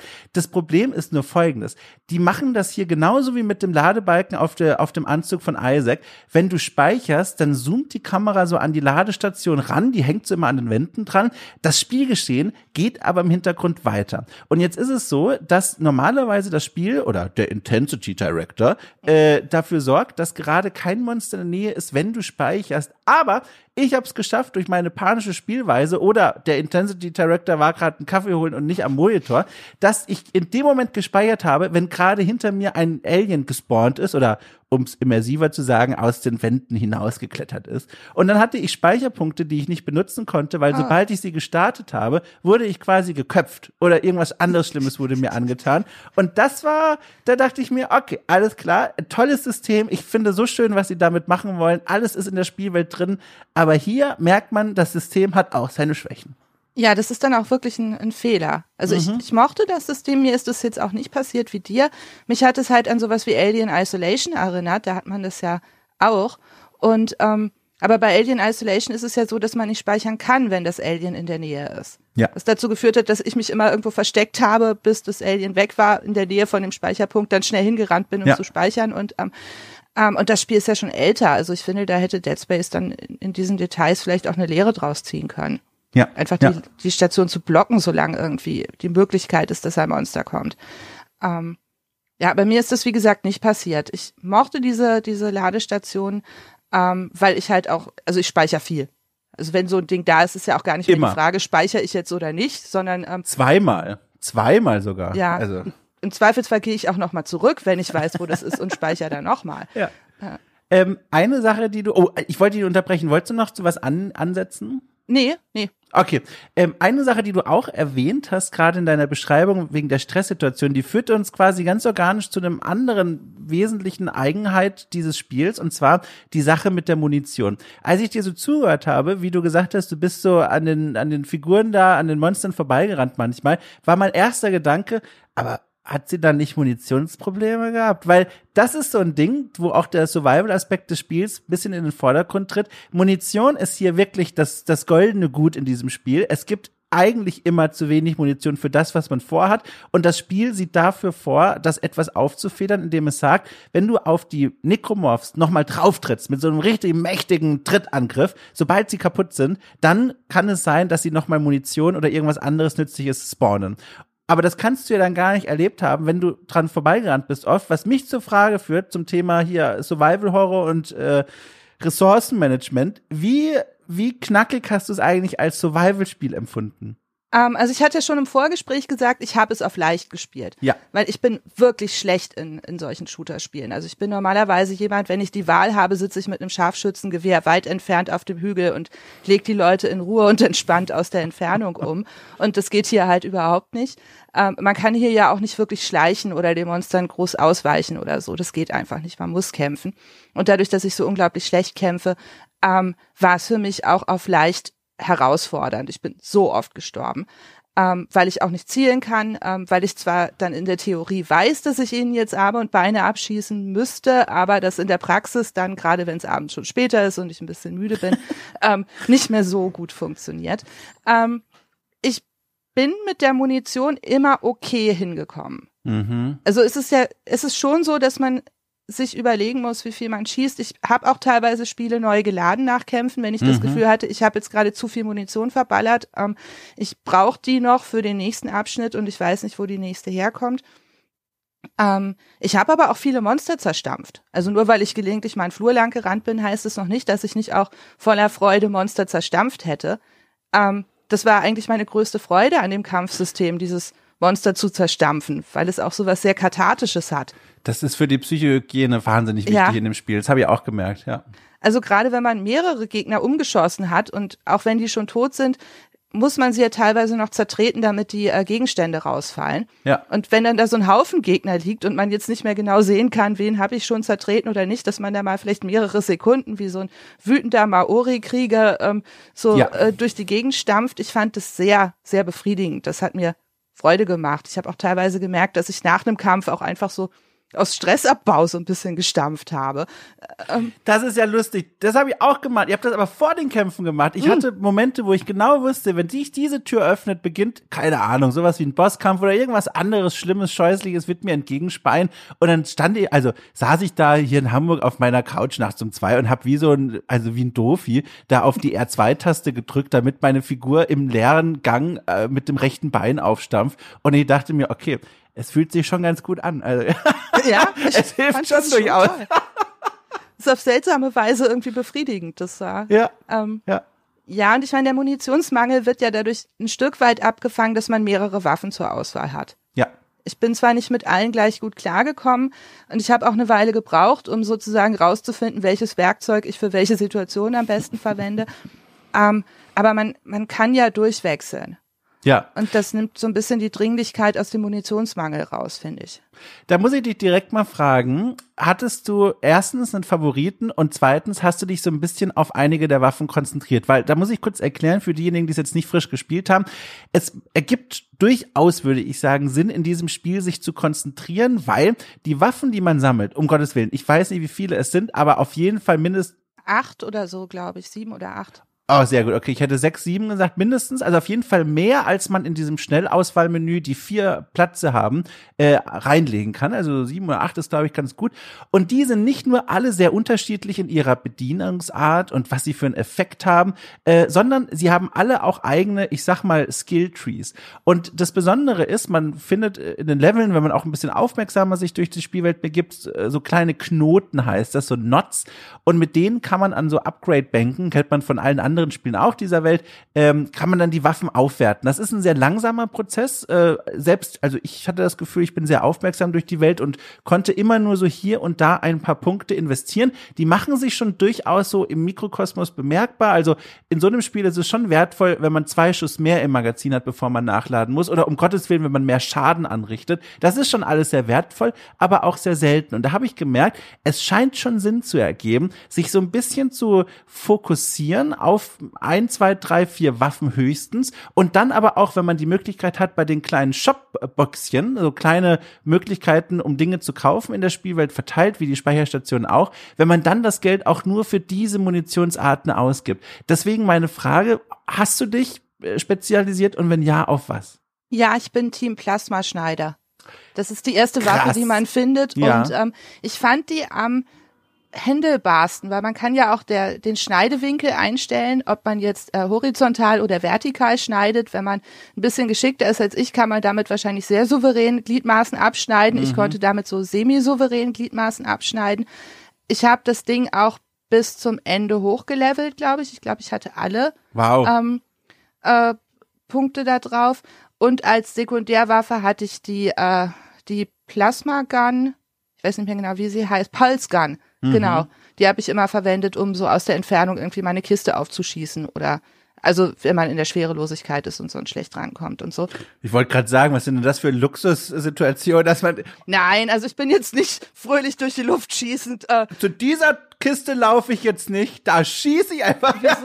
ich habe einfach alles umgeschossen, sonst hätte ich ja laufen müssen. Also ich bin ähm, so in der Schwerelosigkeit mal eine sehr weit entfernte Kiste aufzuschießen. Sehr gut. Sowas. Dafür halt, dafür findet man ja auch am meisten Munition für die. Ja. Ähm, und als drittes habe ich noch für große Gegner gelegentlich die Line Gun verwendet, weil wow. die einen größeren Schneideradius hat. Also. Ähm, ja, Flammenwerfer habe ich immer alles sofort verkauft an äh, Munition. Das war so ein bisschen mein Sparschwein. Wenn ich Flammenwerfer-Munition gefunden habe, habe ich die eigentlich meistens relativ schnell verkauft, weil ich Flammenwerfer nicht mag. Ich mag die in Spielen generell nicht. Das nervt mich. Also, nur falsche Antworten wurden hier gegeben. Es gibt hier keine falschen Antworten. oh, hier, da schon. Pass auf. Ich bin Lehrerin, ich muss das wissen. Ja, ich habe beim Studienkreis äh, Deutsch Nachhilfe gegeben. Ich bin mindestens, äh, okay, ich weiß auch nicht. Also jedenfalls, äh, es gibt eine richtige Antwort und die lautet Ripper. So. Was? Du kannst mir nicht sagen, dass der Ripper von dir, also der weint sich in den Schlaf, weil du das Potenzial nicht erkannt hast. Also, um es mal kurz zu erklären, ich meine, die Waffen, die du aufgezählt hast, die, die hast du entweder gut beschrieben oder sind selbst erklärt. Der Ripper, ich muss ganz kurz erklären, warum der einfach die überlegene Wahl ist für dieses Spiel. Äh, erstens, äh, es hat zwei Schussmöglichkeiten. Eine davon Moment, ich muss eigentlich anders anfangen. Im Grunde muss man sich den Ripper vorstellen wie einen riesigen Brotkasten, den man sich an den Unterarm schnallt und der darin mehrere große Holzsägen, Kreissägen drin hat. Das klingt gerade schon nicht so cool, ein Brotkasten, den man sich cool. an den Arm schnallt. Also, äh, Süddeutschland hat Brot eine große Tradition. Ich, für mich in meiner Welt mhm. ist das, also, bin ich jetzt schon der Coolste. Also jedenfalls. Und da gibt es jetzt zwei Möglichkeiten. Entweder, und da schreit man eigentlich jedes Mal, weil das verschenktes Potenzial ist, man schießt ganz normal eine dieser Kreissägen. Also man muss sich das ja mal vorstellen. Ich weiß nicht, wer von euch da draußen, apropos vorstellen, schon mal im Forstbetrieb war. Aber das sind ja gigantische Kreissägenräder. Und davon eins zu schießen und dann sogar noch so zu schießen, dass es von den Wänden ein, zwei, drei, vielleicht sogar viermal abprallt, das ist schon, also wir sind hier auf dem Höhepunkt der menschlichen Erfindungsleistung. Aber noch viel besser ist der sogenannte alternative Feuermodus. Ich weiß nicht, ob er so heißt, aber in meinem Kopf existiert er mit diesem Namen. Das bedeutet, und jetzt wird's abgefahren, man schießt wie gehabt, eine Kreissäge aus dem äh, Mündungsloch, keine Ahnung. Aber statt dass sie gegen die Wand trifft und dann abprallt, bla bla bleibt sie kurz nach Abfeuern in der Luft schweben. Die Begründung ist mir egal. Und dann kann man die als in der Luft schwebende, sich drehende Kreissäge durch die Luft manövrieren, wie so ein Brotschneidemesser. Und das ist schon, also psychologisch, aber auch schadenstechnisch ein wahnsinnig befriedigender Moment, wenn man dann diese Kreissäge zwischen sich und Necromorph bringt und dann wirklich wie mal nach Zahlen ein Gliedmaß nach dem nächsten einfach so durchtrennt, während der Gegner nicht mal an mich rankommt. Und das war also das waren so schöne Momente auf so eine morbide Art und Weise. Ich kann es gar nicht beschreiben. Und deswegen wundert es mich, dass es nicht es in deine engere Auswahl geschafft hat. Ja, für mich war das halt so ein unnötiger Zusatzschritt. Also ich habe das auch ein bisschen ausprobiert, aber dann dachte ich mir, wieso soll ich die, die, das Kreissägenblatt erst irgendwo hinschießen, damit es dann in der Luft steht und dann schieße ich es nochmal weiter. Ich kann ja auch einfach mit meinem Plasmaschneider direkt schießen, so ja. ohne Zwischenstation von der Mündung zum Ellenbogenknochen oder so. ähm, aber ich ja. bin halt auch nicht nicht gut in sowas. Also es gibt ja auch die Möglichkeit über diese Telekinese-Fähigkeit Sachen aus der Umgebung aufzunehmen und dann ja. auf Gegner zu schleudern, um die zu fällen. Das ist ja auch so ein bisschen in die Richtung. Das habe ich aber auch sehr sehr selten gemacht, weil ähm, äh, in der Hektik von Kämpfen das meistens für mich auch ein bisschen bisschen zu schwer ist wenn ich ehrlich bin. Das ist der absolute Knaller. Da hast du es noch erwähnt, das wollte ich nämlich auch noch unterbringen. Es gibt ja noch andere Möglichkeiten, außer die Waffen, nämlich diese, also im Grunde ist es Star Wars. Seien wir mal ehrlich, es ist Star Wars. Mit Hilfe der Macht kann man Gegenstände, die kleiner sind als einer selbst, obwohl es gehen auch Menschengroße, kann man quasi heranziehen mit einem Tastendruck und dann wie ein tödliches, mal weniger tödliches Projektil auf das Ziel wieder losschnellen lassen. Und da gibt es Möglichkeiten, die also, also, also frivol effektiv sind. Er hätte fast nicht glauben können, so ein Stachel oder eine Sense, die man einem Nekromorph abgeschnitten hat, wenn man die wirft, ist die ein Instant-Kill bei, bei den Gegnern, was unglaublich ist. Also man durchspießt sie quasi, dafür gibt es sogar ein Achievement. Was mir aber ganz oft passiert ist, vor allem zu Beginn, als ich noch nicht so souverän war, ich habe halt auch so Quatsch geworfen. Irgendwie, weiß ich nicht, weiche, also das ist jetzt, auch das klingt jetzt, also weiche Köpfe von irgendwelchen Menschen, die eben gestorben sind, die keinen Schaden anrichten. Oder oh, ja, oder irgendwelche Kannen, die da im Regal stehen oder so. Ja, oder Oberschenkel. Also nichts, was spitz ist. Und das war also manchmal auch ein bisschen lustig, wenn ich dann irgendwie so ein kleines Nekromorph also alles, was ich sage, klingt falsch, aber ich hoffe, wir erinnern uns, wir reden hier gerade von diesem Horror-Videospiel. Wenn ich so ein Necromorph Baby geworfen ja. habe und das macht ja oh das macht ja auch keinen Schaden äh, also das waren so lustige Momente und dann habe ich auch an mir selber gemerkt es findet eine charakterliche Weiterentwicklung statt also von Dom Schott nicht von Isaac Clarke weil ich dann irgendwann gelernt habe ich suche mir bevor ich in den nächsten doofen Raum reingehe direkt alles zusammen was man werfen kann und leg das bei der Eingangstür auf den Boden und dann mache ich die Tür auf und werfe nach und nach alles rein was ich gefunden habe und das war erstaunlich effektiv ja, das habe ich an einigen Stellen mit diesen explosiven Kanistern oh ja. gemacht, mhm. dass ich sozusagen so Barrieren aufgebaut habe, wenn ich wusste, wenn ich jetzt Aktion XY mache, kommen danach die Monster, dass ich quasi um mich rum so eine Art Schutzwall aus äh, explodierenden Toll. Dingen gebaut habe. Ähm, und es gibt ja auch noch diese Laternen, die man werfen kann, die dann Monster auch in, in diese Starre versetzen. Die Laternen. Ach, diese Stasis-Module. Ich habe. ja, aber es gibt auch es gibt auch so blaue Leuchten, glaube ich. Und ich glaube, wenn man die auf die Monster schießt, dann äh, werden sie auch verlangsamt, als würde man sie. Es gibt ja dieses Stasis-Modul. Wenn man damit äh, auf Monster sozusagen schießt oder man wirft da so eine Art Stromball, Feuerball, das sieht so ein bisschen Fantasy-mäßig aus, dann verlangsamt man halt alles ja. oder bringt es im Zweifelsfall sogar zum Erstarren vor allem halt Monster oder sich bewegende Türen und so weiter. Und ähm, das habe ich auch häufig genutzt, um dann doch gezielter in Ruhe Gliedmaßen abschneiden zu können. Und äh, man kann auch manche Gegenstände werfen, die dann diese Stasis hervorrufen. Dieses Stasis übrigens auch, das ist quasi neben diesem Machtwurf die zweite besondere Fähigkeit, die kostet allerdings Ressourcen. Also da hat man so einen kleinen Vorrat wie Mana bei Zaubersprüchen. Und wenn der aufgebraucht ist, kann man das nicht mehr anwenden, was fatal ist, weil man braucht das für manche der in Anführungszeichen Rätsel, die es auch gibt. Also du hast es schon gesagt, eine Tür öffnet sich sehr schnell äh, auf und zu. Was macht man? Und dann muss man auf die Idee kommen, aha, ich werfe Stase drauf, dann öffnet und schließt die sich langsamer und dann kann man durchlaufen. Und wenn man das an der Stelle nicht nicht hat, kann es ein bisschen nervig werden. Da habe ich später auch noch mal eine herrlich schöne im Sinne von schlimme äh, Stelle zu zitieren. Das war ein großes Kraus. Genau, dieses Ding gibt's auch noch, dieses Stasis.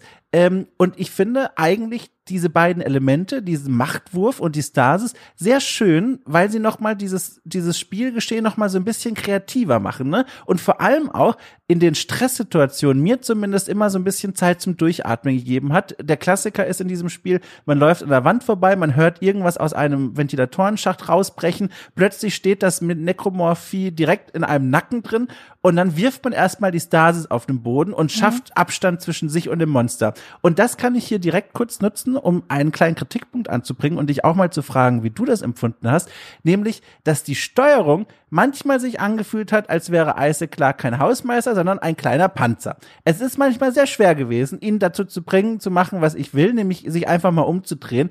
Es ist manchmal ein bisschen schwerfällig und am schlimmsten war es, wenn es keine schwere Schwerkraft gab, sondern er in manchen Levels durch den schwerelosen Raum gerudert ist. Es war sehr schwierig für mich. Ich weiß nicht, wie oft ich Isaac angebrüllt habe. Du sollst rennen, sag ich. Ja. So saß ich ungefähr vor der Playstation. Ähm, und jetzt mach hin und so. Also ich rede immer sehr viel mit mir selber beim Spielen, beziehungsweise brülle sehr viel die Figur an. Ähm, also äh, ich fand es insgesamt komfortabel zu spielen, aber es war teilweise schwerfällig. Ähm, also ich bin generell nicht gut da drin, Sachen in Schwerelosigkeit zu machen. Ich bin eigentlich in nichts gut, wenn ich mir gerade so selber zuhöre. aber äh, es war nicht nicht flott. Also man hatte jetzt nicht das Gefühl, dass man hier einen Karate Martial Arts Artist spielt. Ja. Und, ähm, ja, okay, bitte, ja. Ja, ganz kurz noch. Fand ich aber auch nicht so schlimm. Also es war jetzt nie so, dass es mir richtig negativ aufgefallen ist, ähm, weil ich, wie du eben schon sagtest, die Kämpfe sind ja so kreativ, wenn man gut genug ist, dass mhm. man halt immer viel Zeug machen kann. Das wollte ich auch noch kurz sagen. Diese wer werfbaren werfbaren Sachen. Wurflich ähm, ist, glaube ich, das korrekte Wort. Wurflich? ich habe keine Ahnung. Also ich, ich sag das einfach. Also diese, machen mal Relativsatz, diese Dinge, die man werfen kann. Ähm, die sind ja auch dazu da, um so ein bisschen im Zweifelsfall Munitionsmangel kompensieren zu können. Das, das ist ja auch eine Möglichkeit ja. zu sagen, okay, ja. ich habe jetzt irgendwie nur noch sechs Sägeblätter, ähm, ich muss hier haushalten Danke. und ja. ich kann trotzdem noch was machen. Ich muss halt dann ein bisschen mehr aufpassen und geschickter sein. Und das fand ich auch gut, weil, ähm, wie ich vorhin schon gesagt hatte, man kann in dem Spiel ja nicht wirklich schleichen oder in Deckung gehen oder Monstern wirklich aus dem Weg gehen, sodass man Kämpfe vermeiden könnte. Und wenn es halt nicht diese vielen kreativen Möglichkeiten in den Kämpfen gegeben hätte, hätte ich das Ganze wirklich repetitiv und langweilig gefunden. Ja, repetitiv und langweilig, das dafür, was ich eben schon angerissen habe, wenn man dann wirklich mal in den Weltraum hinausgeht, das sind eigentlich von den Set Pieces her, sage ich mal, tolle Momente. Wenn man mal wirklich aus dem Raumschiff mhm. rauskommt, plötzlich in den Dead Space hinausschaut und da war der Name Gänsehaut äh, und man da kurz sieht, wie groß eigentlich das Universum ist und wie unbedeutend man selbst und diese Fernbeziehung zu dieser Frau, die man immer noch nicht jetzt erwischt hat auf dieser Raumstation, Raumschiff, Entschuldigung. Ähm, das sind tolle Momente, aber was man dort machen muss, mein Gott, ihr habt jedes Mal mhm. gekotzt, wenn es hieß so, jetzt haben sie mal wieder den Moment, wenn sie bitte losstarten. Und da kann ich hier wieder, ich fühle mich jetzt fast schon wie so ein, das ist wie so ein Radioelement. Jetzt kann ich wieder kurz am Rande erzählen, das war im Original auch nicht so. Im Original gab es kein freies Raumschweben im äh, Rumschweben im Weltall. Da war es eher so, man hatte wie so Magnetschuhe, die man, mit denen man an den Oberflächen im Weltall herumgelaufen ist. Und dann gab es Stellen, wo man einen Sprung machen musste, von links nach rechts, aber nicht dieses freie Schweben wie jetzt. Und das wird jetzt hier exzessiv genutzt. Man hat einzelne Segmente, teilweise sogar verwoben mit so einer Art Bosskampf, wo man im im, in, im schwerelosen Raum herumschwebt, was finde ich wahnsinnig schwierig zu steuern ist und eigentlich noch viel schlimmer, wahnsinnig schwer zu orientieren ist. Also ich habe zwar einen Führerschein und damit quasi staatlich beglaubigt, ich habe sowas wie einen Orientierungssinn, aber es fiel mir ja so schwer. Mhm. Also um Gottes Willen. Es fiel mir ja so schwer zu verstehen, wohin ich hier gerade muss, wenn sich die Welt be beziehungsweise das Universum gerade dreht und ich nicht mehr weiß, wo oben und unten ist, während noch Gegner auf mich schießen. Das waren Momente, ganz ehrlich, da denke ich mir, das hättet ihr euch sparen können. Also das hat mir nichts gegeben. Ich bin sehr froh, dass du das sagst, weil ich ja. habe im, im dreidimensionalen Raum auch keinerlei Orientierung. Ich finde das im zweidimensionalen Raum schon schlimm genug. Ja. Ich glaube, wenn Wissenschaftler ge mich gegen so einen Hamster in einem Labyrinth antreten lassen würden, müssten sie zu dem Schluss kommen, dass der Hamster viel klüger ist als ich, weil ich, ich kann das nicht. Aber ich finde das, und ich habe auch während diesen ähm, Passagen in, in der Schwerelosigkeit sitze ich wie so eine Katze oder so vor dem Fernseher, weil ich auch immer den Drang habe, meinen Kopf dann mitzudrehen. Also ja. Ich sitze dann da auch immer und, und verrenke ja. mich irgendwie, weil ich versuche, die Orientierung zu behalten. Ich finde, das Spiel kompensiert das ganz gut, weil man ja immer die Möglichkeit hat, durch die R2-Taste sich selber wieder zu zentrieren. Ja. Also immer wieder in die Balance zwischen oben und unten zu kommen. Und das fand ich super angenehm und super komfortabel, denn ansonsten hätte ich mich wahrscheinlich äh, komplett verlaufen. Und man hat ja noch diese, diesen Wegfindungspfeil. Den kann man ja auch abstellen, aber ich hatte den an. Ich auch. Ja. Und der zeigt einem dann ja in Form so einer blauen Linie an, wenn man die R1-Taste oder L1-Taste, glaube ich, drückt, dann, ähm, dann zeigt diese blaue Linie einem an, wo man als nächstes hin muss. Und ohne das hätte ich das furchtbar gefunden.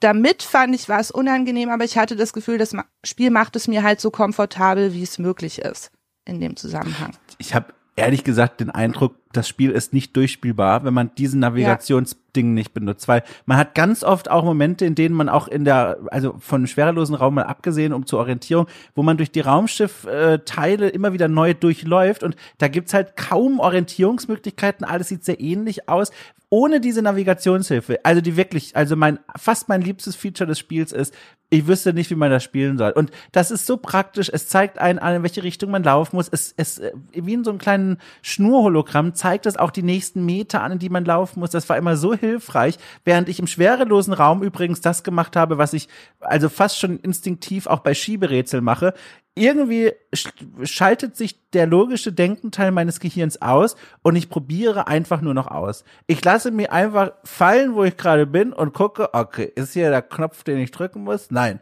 Also wieder hoch in die Luft, einmal 360 Grad drehen und wieder runter. Und bin ich jetzt am richtigen Punkt? Und so habe ich das gespielt. Ich kann das einfach nicht. Ich schiebe mhm. Rätsel genauso, ich probiere so lange, bis es klappt. Ja, bei Schieberätseln rufe ich gelegentlich meinen Freund, dem macht das mehr Spaß und frage Ich rufe die Polizei und sag dann, schießen Sie auf den Fernseher. und dann sagt die Polizei, klar doch, Herr Schott, machen wir. Ja, gerne. ja, ähm, also das war schlimm.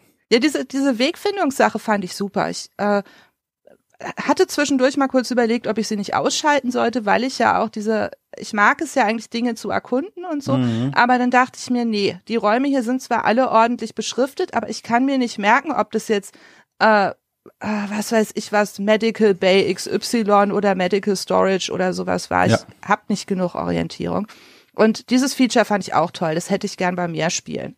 Ja. Ich hätte es auch gerne im Alltag. Ich auch. Ich fände es super, wenn ich mal wieder so ins Wohnzimmer gelaufen bin, mich frage, was mache ich hier eigentlich gerade? Warum bin ich jetzt hierher gelaufen? Und dann so einen Knopf drücke, dann erscheint so für mich eingeblendet irgendwas. Du wolltest deinen Kaffee aus der Küche holen und da ist der Pfeil Richtung Küche. Das würde das ganze Leben so viel angenehmer machen. Ja, es hat allerdings auch seine schwachen Momente. Ähm, und zwar äh, habe ich das festgestellt, hat mich diese Navigationslinie hängen gelassen bei einem der, ich sag mal, neuen Inhalte des Remakes. Und zwar, jetzt gibt's auch sowas wie Nebenmissionen plötzlich. Die gab's mhm. im Original nicht. Es gibt hier so ein, zwei, drei, vier, fünf Möglichkeiten, von der Hauptgeschichte mal abzubrechen und auszubrechen und Nebensträngen nachzulaufen. Ich habe nachgelesen, weil ich selber nicht alle davon gespielt habe da verbirgt sich jetzt meist entweder nicht mehr dahinter als eine kleine Story Reveal oder ein bisschen mehr über Personen zu lernen oder irgendein Upgrade Item. Und da gab es eine Stelle, da sollte ich einem Hologramm von meiner Fernbeziehungsfreundin Nicole nachlaufen und äh, die Navigationshilfe hat mir nur den Raum angezeigt. Mhm. Sie hat quasi nicht gesagt, so, Hologramm nachlaufen, bitteschön, hier geht's lang, sondern hat nur gesagt, du bist gerade in dem Raum, wo du das machen sollst. Und dann dachte ich mir, das weiß ich ja schon, aber ich sehe hier kein Hologramm zum Nachlaufen. Und dann musste ich diese Nebenmission abbrechen, weil ich also ich habe keinen Hinweis bekommen, wo ich hier eigentlich lang muss. Und das war seltsam. Ich fand, das Spiel macht es an, an zwei oder drei Stellen, dass es nicht genau genug erklärt was man jetzt ja. eigentlich tun soll. Also nicht im Sinne von, dass es einen an der Hand nimmt und irgendwie sagt, so hier, du kleines Dummchen, ich zeig dir mal, wie es geht, sondern dass einfach nicht ganz klar ist, was das Spiel gerade von einem will. Das ist äh, mir mit Nicole so passiert. Es war noch an der anderen Stelle, als man in einem relativ großen Raum in der Schwerelosigkeit was erledigen musste und da einfach nur stand, man sollte irgendwas mit einem technischen Gerät machen und ich wusste noch nicht mal, welchen Teil des gigantischen elektrischen Gerätes vor einem die jetzt eigentlich gemeint haben. Ich habe in den Fällen gegoogelt. Ich bin da schmerzfrei. Ja, Wenn sehr gut. schon irgendjemand anders sich die Mühe gemacht hat, für mich da irgendwie ein Walkthrough zu machen, dann gucke ich mir den auch an. Also wäre es ja auch unhöflich. ja, also ja, ich gucke dann, ich guck dann keine Videos davon. Das fände ich immer zu spannungsrausnehmend. Ich lese mir dann halt durch, was ich machen sollte, ähm, weil ich auch nicht einsehe, da Stunden rum. Also ich probiere dann immer ein bisschen selber, aber meine Lebenszeit ist mir auch zu schade, um da zwei Stunden lang Sachen rumzuprobieren, ohne zu wissen, was ich tun ja. soll. Ich ja. habe in den 90ern Point-and-Click-Adventure gespielt, bevor wir das Internet hatten. Ich weiß, wie das ist, wenn man zwei Tage da sitzt und bei Baphomets Fluch nicht weiß, was man als nächstes tun soll, um an der Ziege vorbeizukommen. Und dieses Kapitel meines Lebens ist vorbei. Das wird, kommt nicht wieder. Wird jetzt hier ein, ein, einer der älteren Herren sitzen, hätten die bestimmt gelacht, aber ich höre das und denke mir, okay, Baphomets Fluch habe ich schon mal gehört, aber. Ja, ich erzähle Schwenke aus meiner Jugend. Das darf man machen, wenn man über 40 ist. äh, aber jetzt habe ich vergessen vor lauter Lachen, was ich dazu gerade sagen wollte. Mein Gott. Wir waren bei, ah. bei Dingen, die ein bisschen untererklärt sind oder wo der Wegfinder ja. im, im, Stich lässt. Oh, Entschuldigung, jetzt habe ich sehr laut gerufen, aber jetzt kam es mir wieder. Äh, was mich, nur so eine kleine Randnotiz, das interessiert mir einfach auch persönlich. Ähm, wie sieht's denn aus mit diesen Türcodes? Ähm, ach so, kurz zur Erklärung für die Leute. Also, äh, es gibt auch hier eine kleine Neuerung im, im äh, Remake im Gegensatz zum Original. Jetzt gibt's plötzlich Räume, die kann man nicht mit dem richtigen, also ich muss es anders sagen, Oh, Entschuldigung, das Räuberbier, es möchte auch mitmachen. Also jedenfalls, ähm, es gibt Räume, die sind jetzt versperrt. Und diese Räume öffnen sich nur, wenn man den richtigen, Achtung, schwieriges Wort, Authentifikationscode mit sich herumträgt. Und davon gibt's, glaube ich, drei oder vier insgesamt. Und äh, das kann dazu führen, dass man manchmal auch zu diesen Räumen äh, gezielt zurückkehren könnte, wenn man den Code aufgesammelt hat. Meine Frage an dich, hast du das gemacht? Ich habe relativ wenig Backtracking gemacht, was ja. ich nicht unbedingt machen musste. Also es gibt ja auch diese Räume, wo man so eine Security, ich glaube, meintest du die nicht sogar, die Security Clearance Räume? Ja, genau, richtig. Ja. Ja. Ähm, Das habe ich normalerweise nicht gemacht. Also ich habe mir dann vielleicht einen Speicherstand in der Nähe von so einem Raum angelegt, wenn ich da wieder vorbeigegangen bin, weil ich mir dann gedacht habe, okay, wenn ich jetzt beim, beim Fortschreiten merke, dass ich doch zu wenig Ausrüstung habe oder einfach nicht vorankomme, kann ich den alten Spielstand laden und dann doch nochmal irgendwie durch die Medical Bay zu dem Security-Raum Nummer zwei gehen, den ich vorhin noch nicht leergeräumt habe. Aber ich habe es normalerweise vermieden, einfach nochmal durch diese Station zu laufen und Aufzug zu fahren und irgendwo was suchen zu gehen. Ja. Ähm, also es war mir zu mühsam. Ja.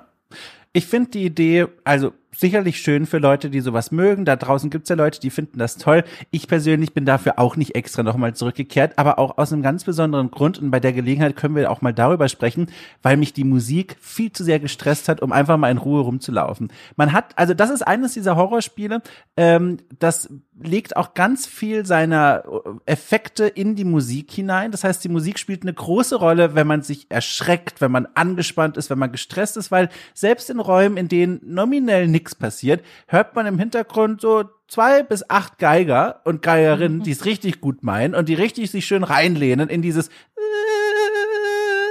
das, das, das mhm. ist das Geräusch, was sie machen. Und du denkst dir, Leute, ich versuche hier einfach gerade nur eine Tür aufzumachen. Hier ist nichts. Bitte hört auf. Aber die Violinisten sagen, es ist exakt. Aber es also, könnte. Es könnte, weil der, der, der KI-Director, der sieht das ja auch und denkt sich, okay, wenn der, wenn der olle Shot da jetzt noch länger rumschraubt an der Tür, dann schicke ich ihm ja. da wieder 800 Viecher auf den Hals. Und das waren so Momente, wo ich dachte, nee, ich bin hier schon so grundgestresst von diesem Soundtrack. Ich möchte eigentlich gar nicht äh, hier länger mich aufhalten. Und da will ich dich mal kurz fragen zum Soundtrack, wie du den wahrgenommen hast. Ich schieß direkt vor und sag, eigentlich top produziert in meinen Ohren. Ich fand das fantastisch, aber ich merke jetzt auch mittlerweile, wenn man so ein bisschen noch, ne, wenn man so ein bisschen sich umsieht im Spielekosmos und was es da noch so aus dem Genre gibt, es ist auch so ein bisschen faul, möchte man fast sagen, wenn ein Horrorspiel ganz viel mit Musik macht. In dem Sinne, es ist natürlich wahnsinnig aufwendig produziert und toll und beeindruckend und schön anzuhören, aber es macht es natürlich auch ein bisschen einfacher, dass man mit einer gewissen Angststimmung durch die Level läuft, weil einfach die Musik einen so aus dem Gleichgewicht bringt. Und das fühlt sich manchmal wie so eine emotionale Abkürzung ein, wie wenn ein Spiel zum Beispiel direkt in den ersten drei Minuten ein Tier umbringt, nur damit ich traurig vom Fernseher sitze. Das ist so ein bisschen das Äquivalent, wenn die ganze Zeit die Musik diese, dieses Nervenkostüm auseinanderreißt, das ich trage. Ja, es nutzt sich halt auch ab. Ja. Also ich fand die Musik schon gut, und es ist ja nicht nur Musik, es ist ja dazwischen auch immer so ein bisschen manchmal so ein Flüstern eingestreut ja. oder man hört Schreie. irgendwelche Satzfragmente oder Schreie oder man hat so das Gefühl, man hört auch in manchen Bereichen so die Erinnerungen von Leuten, ja. die vorher da waren, so Sätze, die die gesagt haben und so weiter. Und man weiß nie, ob das jetzt in Isaacs Kopf ist oder wirklich da ist oder ob das irgendwie die Seelen der Mutierten sind oder was auch immer. Und es ist ja schon sehr, ähm, es ist halt so typische Horrormusik. Und zwar mhm. typische moderne Horrormusik. Ich habe ja schon erwähnt, ich habe gestern noch mal Event Horizon gesehen und das hat ja einen unglaublich orchestralen Soundtrack. Also das ist ja so typische Weltraummusik, so epische Streicher und das, der volle Orchestergraben spielt irgendwas, was wahrscheinlich auch von Wagner sein könnte, wenn man sich mit Musik auskennt oder so. Mhm. Und ähm, das ist hier ja nicht so. Das ist ja eher so neue Musik, so atonal teilweise. Mhm. Ähm, und auf der einen Seite finde ich es cool, es, es trägt die Atmosphäre. Auf der anderen Seite nutzt es sich im Laufe der Zeit ab. Irgendwann habe ich die auch nicht mehr wirklich gehört. Also wenn man ja. jetzt irgendwie 18 Stunden gespielt hat, dann finde ich, nimmt man das auch nicht mehr so wahr. Das ist dann halt Teil der Umgebung wie das Farbschema. Und ich finde, es wird halt auch gelegentlich so unfreiwillig komisch. Wenn, wenn man gerade irgendwas macht, was nicht spannend ist und nicht unheimlich ist und trotzdem versucht die Musik unheimlich und spannend zu sein, dann ist es immer so ein, so ein Disconnect. Ich hätte es teilweise besser gefunden, wenn es mal auch eine Phase lang keine Musik gegeben hätte. Warum, ja, warum ja. kann nicht was in der Schwerelosigkeit oder im Weltraum einfach völlig still sein? Ja. Es wird ja in moderneren Horrorfilmen auch gelegentlich gemacht, gerade wenn man in letzter Zeit ja häufiger auch Perspektiven von Gehörlosen zum Beispiel in Horrorfilmen mhm. hat, dass dann für Minuten einfach überhaupt kein Geräusch zu hören ist, auch kein Umgebungsgeräusch. Und das finde ich immer viel verstörender und, äh, und irritierender als dieser Brei an Musik im Hintergrund. Also es gibt die Szenen ja, wenn man in dieses in den Weltraum hinausgeht, dann hört die Musik ja tatsächlich auf und man bekommt ja auch wirklich ja? keine Geräusche, ne, außer oh. aber aber und, und das halten Ich weiß es gar nicht mehr. Genau, aber ich muss auch direkt wieder das zurückholen, weil sie halten es aber nicht aus. Und das im Grunde hast du dann, kommt es wieder zurück zu dem, was du gesagt hast, dem ich auch komplett zustimme. Selbst im Weltraum, wenn man zum ersten Mal rauskommt, das ist schon ein toller Moment, weil die, die Musik ist plötzlich weg. Man merkt, man hört richtig, wie alle Geräusche hinausgesogen werden in dieses Vakuum aber dann hält's das Spiel eben doch nicht aus. Dann beginnt doch Isaac so, so wie als hätte er eine dicke Wolldecke über sich so ein bisschen zu, zu, zu krummeln und man hört ihn ächzen, obwohl er gerade im Weltraum ist. Man hört auch, wenn man Waffen abschießt, hört man so wie unter Wasser das Geräusch noch so ein bisschen rückfedern. Ja. Also die komplette Stille wird nicht ausgehalten und das ist auch genau das, was du gerade gesagt hast, was auf den Stationen außerhalb des Weltraums sozusagen, äh, wo ganz normal Schwerkraft herrscht, extrem ist. Es ist mir auch aufgefallen, das Spiel hält es einfach nicht aus, einfach mal still zu sein. Das ist genau wieder das, was wir vorhin auch beschrieben haben, was das Game Design angeht. Der Rückweg darf nie langweilig sein. So ist mein Eindruck, denkt das Spiel. Immer muss was los sein. Aber statt mir einfach mal einen Moment zu geben, wo ich weiß, ich kann jetzt hier rumlaufen, keine Musik und ich höre einfach nur meine eigenen Schritte in der Raumschiffstation, das ist so selten und das ist schade, weil da, das muss man aushalten als, als Spiel, weil ich glaube, da hat man auch Angst davor, wenn man denkt, oh Gott, die Leute sind gelangweilt, wenn wir nichts denen geben. Aber Horrorfilme zeigen es ja, in der Stille liegt so viel Wirkkraft und Dead Space hat das noch nicht so richtig für sich erkannt. Also ich finde an einigen Stellen, abgesehen vom, von der Musik, sondern vom, vom reinen Sound her, macht es das sehr gut. Also man hört ja immer mal wieder so, wie das Metall arbeitet von der Raumstation ja. zum Beispiel. Also irgendwas äh, macht so laute Klonkgeräusche und, und Metall schabt auf Metall und man weiß jetzt nie, sind es gerade wieder die, die Mutantenbabys, die im, oder die, die Babymonster, die in den Luftschächten irgendwie mhm. rumlaufen und gleich rausspringen werden? Oder ist es einfach der, der natürliche Bewegungsablauf von diesem Raumschiff? Das ist ja so ein bisschen wie wenn man auf einer also ich fahre öfter mal mit so Autofähren nach England. Ja, so ein bisschen ja. wie wenn man in, in, in Maschi oder in dem Parkdeck von so einer Autofähre sitzt und überall ist Metall und äh, das schabt und so. Und das ist, das ist schon unheimlich. Und diese Geräusche, die auch von Monstern stammen könnten, führt natürlich auch dazu, dass man sich nie ganz sicher fühlt und dass das unterstreicht, dass diese Viecher halt da zu Hause sind und man selber nicht. Also die könnten überall sein und man selber ja. steht halt äh, hilflos und dumm im Flur rum, während die sich völlig frei bewegen können. Also diese Effekte fand ich gut, aber diese Einbettung in die Musik wurde halt auf die Dauer ermüdend. Ja, ja. da stimme ich dir ganz doll zu. Also ähm, ja, im Grunde habe ich da nichts mehr zuzufügen, ohne mich zu wiederholen. Es ist immer noch auf einem Top-Niveau produziert, sowieso, alles klar, aber ich habe persönlich noch mehr vermisst die Momente der Stille, in denen man wirklich mal dieses Raumschiff arbeiten hört, so wie du es beschrieben hast, wo das auch wirklich lange so läuft. Das ist so, ja, da hat man das Gefühl, das hält das Spiel nicht lange aus, es will sofort wieder zurück in die Unterhaltung gehen. Ähm, ich habe hier auf meinem Notizzettel übrigens zwei Dinge entdeckt, über die ich auch noch gern spoilerfrei mit dir sprechen würde. Und das waren zwei besondere Frustmomente mit dir, die dummerweise mit einem Feature zusammenhängen, das wir schon besprochen haben. Ich hoffe, wir alle verkraften es, wenn wir noch mal kurz im Gespräch quasi zu diesen Punkten zurückkehren. Ist das in Ordnung oder, oder rennst also du jetzt hier raus? Finde, wir sind jetzt bei einer Stunde 15. Wer so viel Zeit hat, sich den Podcast anzuhören, den stört es auch nicht, wenn wir noch mal ein bisschen auf Sachen zurückkommen, die wir schon angedeutet haben. Sehr gut. Es ist eigentlich nur eine Kleinigkeit, es muss aber raus aus dem System, weil ich nämlich das Gefühl habe, das Spiel ist eines, das auch manchmal auf so einer spielmechanischen Ebene äh, durchaus bereit ist oder versehentlich dazu bereit ist, uns in Sackgassen laufen zu lassen. Ich habe schon von diesem Speicherpunkt-Dilemma erzählt, da war ich froh, dass ich das noch retten konnte durch alternative Speicherstände. Es gab aber zwei Stellen im Spiel, da bin ich wirklich ganz klassisch, wie man es ja eigentlich heute gar nicht mehr erwarten sollte, in eine Sackgasse gelaufen und kam da kaum noch raus. Das ist auch ganz einfach und schnell erklärt. Es waren immer zwei, also immer Situationen, in denen es darauf ankam, Stasis zu haben. Also diese, die Superkraft, mit der man äh, Prozesse äh, verlangsamen kann, die einen um einen herum passieren.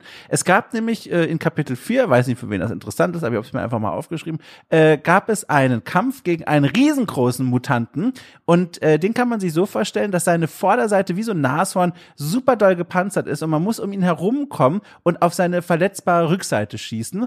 Äh, und das funktioniert mit Stasis wahnsinnig einfach. Einfach draufschießen, dann ist er langsam, drumherum laufen und kaputt schießen, kein Problem. Aber ohne Stasis ist das mhm. quasi kaum zu schaffen. Und das ist dummerweise eine Stelle im Spiel, wo eine Arena quasi benutzt wird. Das heißt, man kann den Raum nicht verlassen. Man kann auch in diesem Areal vorher keine Stasis kaufen. Erst recht nicht, wenn man das nicht weiß. Und da musste ich ohne Stasis diesen Bosskampf bestehen. Und das war, Ich habe sehr lange gebraucht. Ich habe wirklich sehr lange gebraucht. Und ich kann auch direkt die zweite Stelle nehmen, weil das war genau selbes Problem. Eine Szene in Kapitel 9. Äh, da geht es darum, äh, dass ein, ein radioaktiver Sprengkopf, der muss entschärft werden. Und das funktioniert so, dass man in diesen Raum reingeht. Dann wird er auch direkt wie eine Arena wieder abgeschlossen. Man muss dann sechs Stromverbindungen durchschießen mit der Schusswaffe.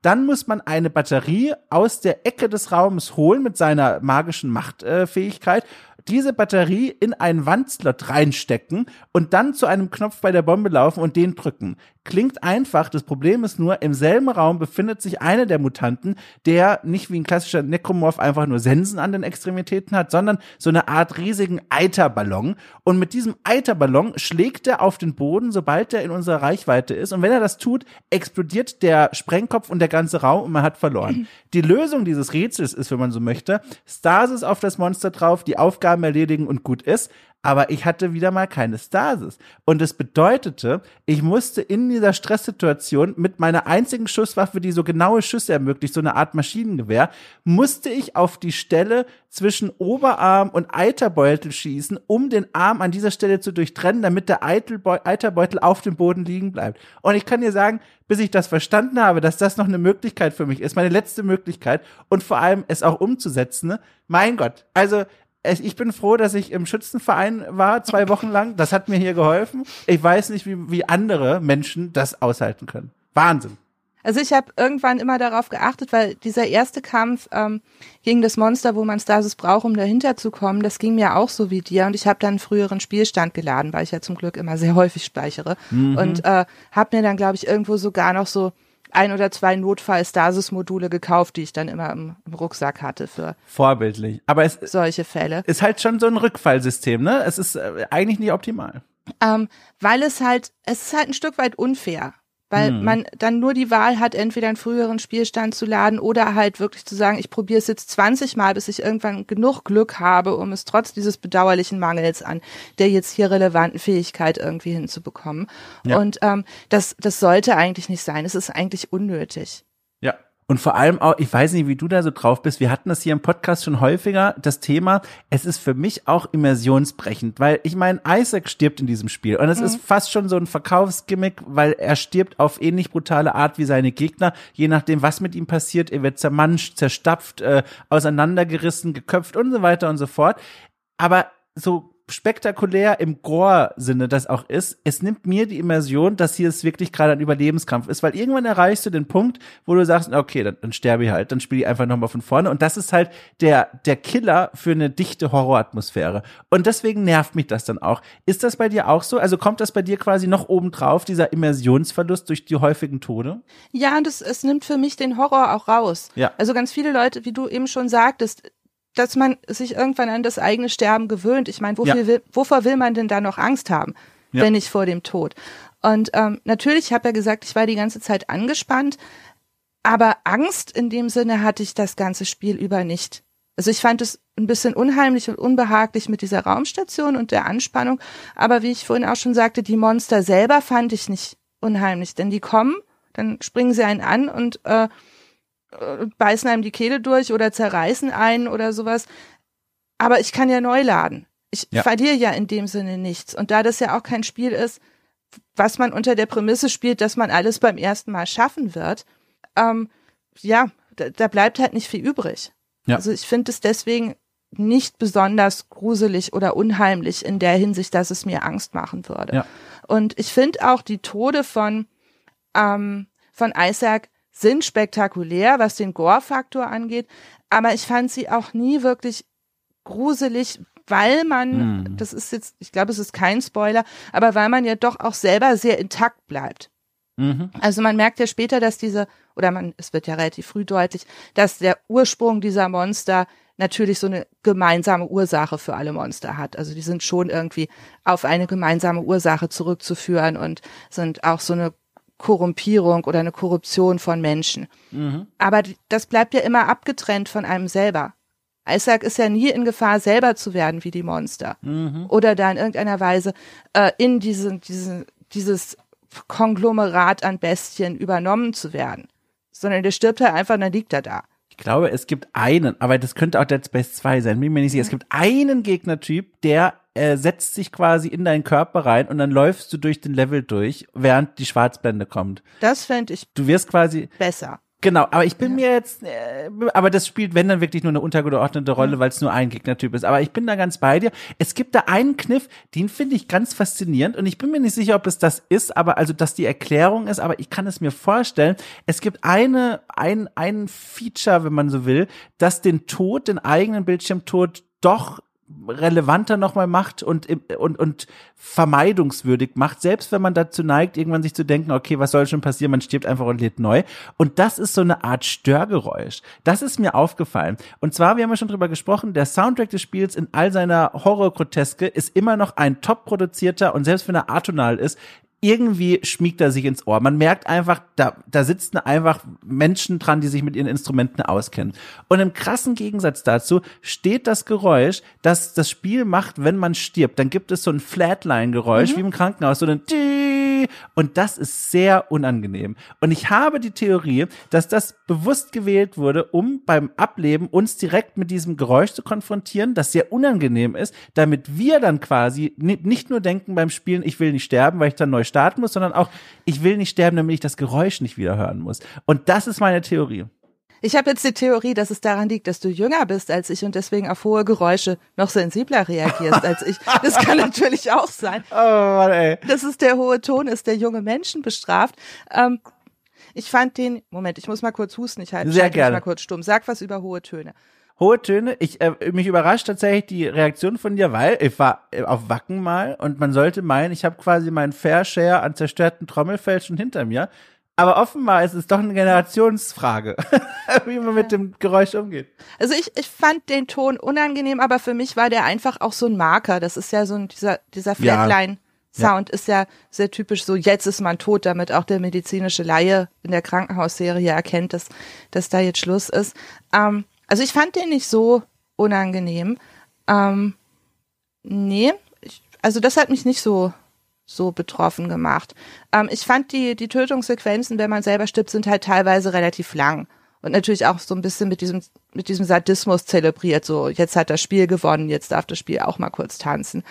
Ähm, aber also mich hat's jetzt nicht gestört. Ich habe aber auch diese Tötungsszenen dann immer auch als Gelegenheit genommen, mal wieder einen Schluck Kaffee zu trinken oder so. Mm ähm, ja. Das ist ja auch sowas, wenn man häufig stirbt, gerade wenn man in, in schweren Kämpfen mehrfach hintereinander stirbt, ist es ja auch immer ein Moment, wo man sich kurz entspannen kann nach so einem anstrengenden Kampf. Damit ist es ja fast eher schon so ein kurzer Ruhepunkt als äh, jetzt wirklich eine Demütigung. Also intellektuell verstehe ich, was du sagst, aber emotional, also gar nicht. Ich, also ich fand das jedes Mal schlimm. Ihr, ihr habt mich auch manchmal geärgert. Klassiker, es gibt Szenen, in denen habe ich so einen Bosskampf da gegen ein besonders fieses Ding gekämpft und ich habe schon sogar das Achievement bekommen für den gewonnenen Bosskampf und dann hat mich noch irgend so ein ekliger Tentakelkram erwischt und ich war tot und mhm. musste nochmal neu spielen. Mein Gott. Ey. Oh, da ging hier ein Schrei durchs nächtliche Haus. Naja. Du, ich habe mir gerade gedacht, vielleicht ist es nach einer Stunde 26 mal in der Zeit, nochmal über die Story zu sprechen. Ja. ja, also, da sollten wir auch hinkommen.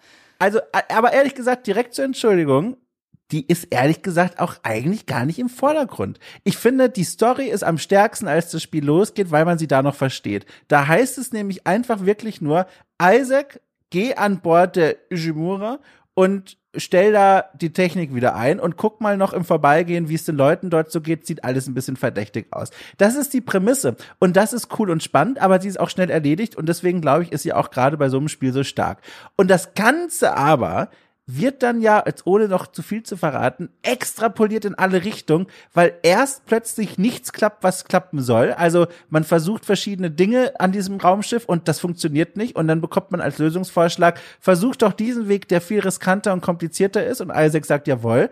Und auch das funktioniert nicht und so weiter und so fort, bis dann am Ende sogar komplett der Schauplatz gewechselt wird. Und ich, ich persönlich zumindest, völlig den Überblick verloren habe, was wir hier eigentlich machen. Ehrlich gesagt, wenn ich ganz ehrlich bin, ich habe schon nicht die Lösungsansätze verstanden, die sie auf dem Raumschiff versucht haben. Da werden dann so Sachen gesagt wie, okay, wenn wir aber jetzt diesen Meteor in den Raum hinausschießen und ein Notfallsignal auf diesen Meteor äh, fixieren, dann funktionieren wieder unsere Kommunikationskanäle. Äh, ja Also, keine Ahnung, ich mach's halt, aber ich weiß nicht, ob das eine gute Idee ist. Ich finde es so beruhigend, dass du das auch sagst, weil ich habe oft das Gefühl, gerade wenn man über Science Fiction und Raumschiffe redet, so jeder hat mehr Ahnung über Raumschiffe als ich. Die Leute werfen immer mit so allgemeinen Begriffen für irgendwelche Raumschiffantriebe, sonst was um sich und ich sitze immer so da, aha, okay, ich habe auch viel Science Fiction gelesen, aber ich weiß das jetzt trotzdem alles nicht, was hier irgendwie der Schubantrieb und sonst was ist. Ähm, und äh, das beruhigt mich, dass du das auch sagst, weil ich habe bei vielen Leuten manchmal auch das Gefühl, dass sie einfach so ein bisschen da blenden und angeben mhm. und es selber eigentlich nicht wissen. Ähm, ich dachte halt immer, okay, Isaac ist Mechaniker. Der, ich, ja. ich glaube dem jetzt mal, wenn der irgendwie sagt, ich muss da jetzt hingehen und dieses Modul holen und da in die Konsole einbauen und dann läuft das und dann muss ich manuell noch irgendwas einstellen, dann wird es schon stimmen. Also ich muss ja auch anerkennen, wenn der einfach kompetenter in seinem Fachgebiet ist als ich.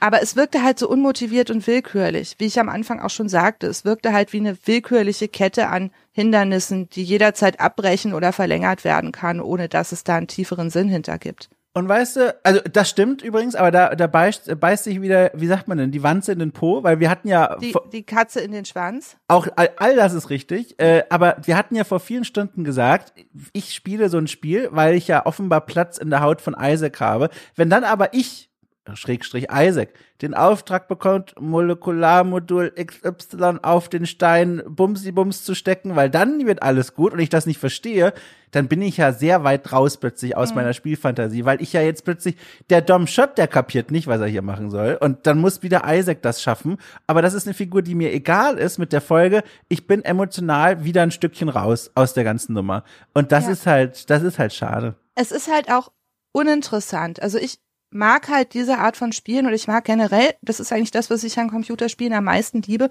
Das ist für mich eigentlich dieser Erkundungsaspekt.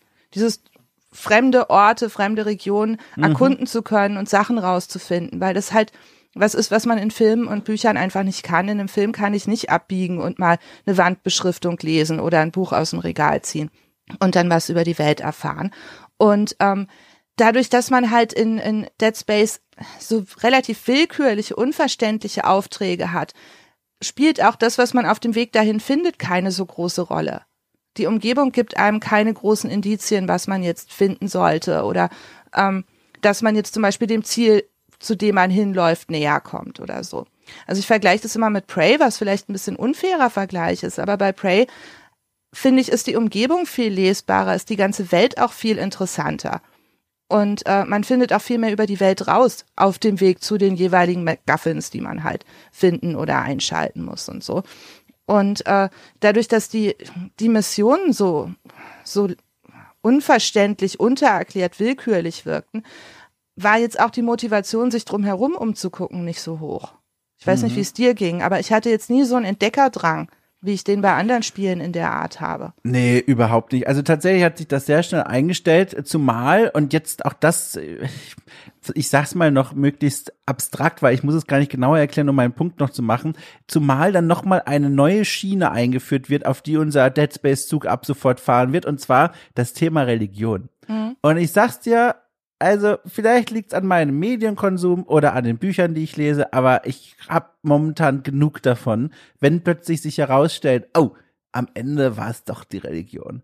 Äh, und das war noch mal so, eine, so ein Abstellgleis, da hatte ich gar keinen Bock drauf, dass das jetzt plötzlich noch eine Rolle spielt. Ich hatte gehofft, das bleibt wirklich eine Alien-Alien-Geschichte, aber es wird so eine, oh, die Menschen waren wieder an allem schuld. Und das war so, ja, und dann habe ich das halt so mitgenommen. Ich muss auch da wieder dem Spiel aber trotzdem zugestehen, da gab es einige wieder tolle Set-Pieces, Türen öffnen sieht man öffnen sich, man sieht Szenen, äh, die man so nicht erwarten würde, Überreste von irgendwelchen rituellen Opferungen, wie es scheint, oder Anbetungskreiseln und so. Toll, aber dass dieses Spiel dann auch noch diese Religionskiste aufmacht, nachdem das eigentlich alles so komprimiert angefangen hat, mit dem du bist irgendein Typ, der besonders gut Kabel reparieren kann und du willst deine Freundin wiedersehen. Viel Spaß auf der Ishimura. Wird das plötzlich zu so einem Religion im Weltall-Epos? Weiß ich nicht. Also ich mochte den, den Faktor mit der Religion eigentlich. Echt? Ähm, weil es ja gerade in, in diesen Science-Fiction-Horror-Szenarien ja oft so ist, dass die Moral von der Geschichte dann irgendwie ist, die Wissenschaft ist zu weit gegangen. Hätten diese blöden Wissenschaftler doch mal nichts gemacht, sondern wären einfach zu Hause geblieben, hätten wir jetzt das ganze Problem nicht.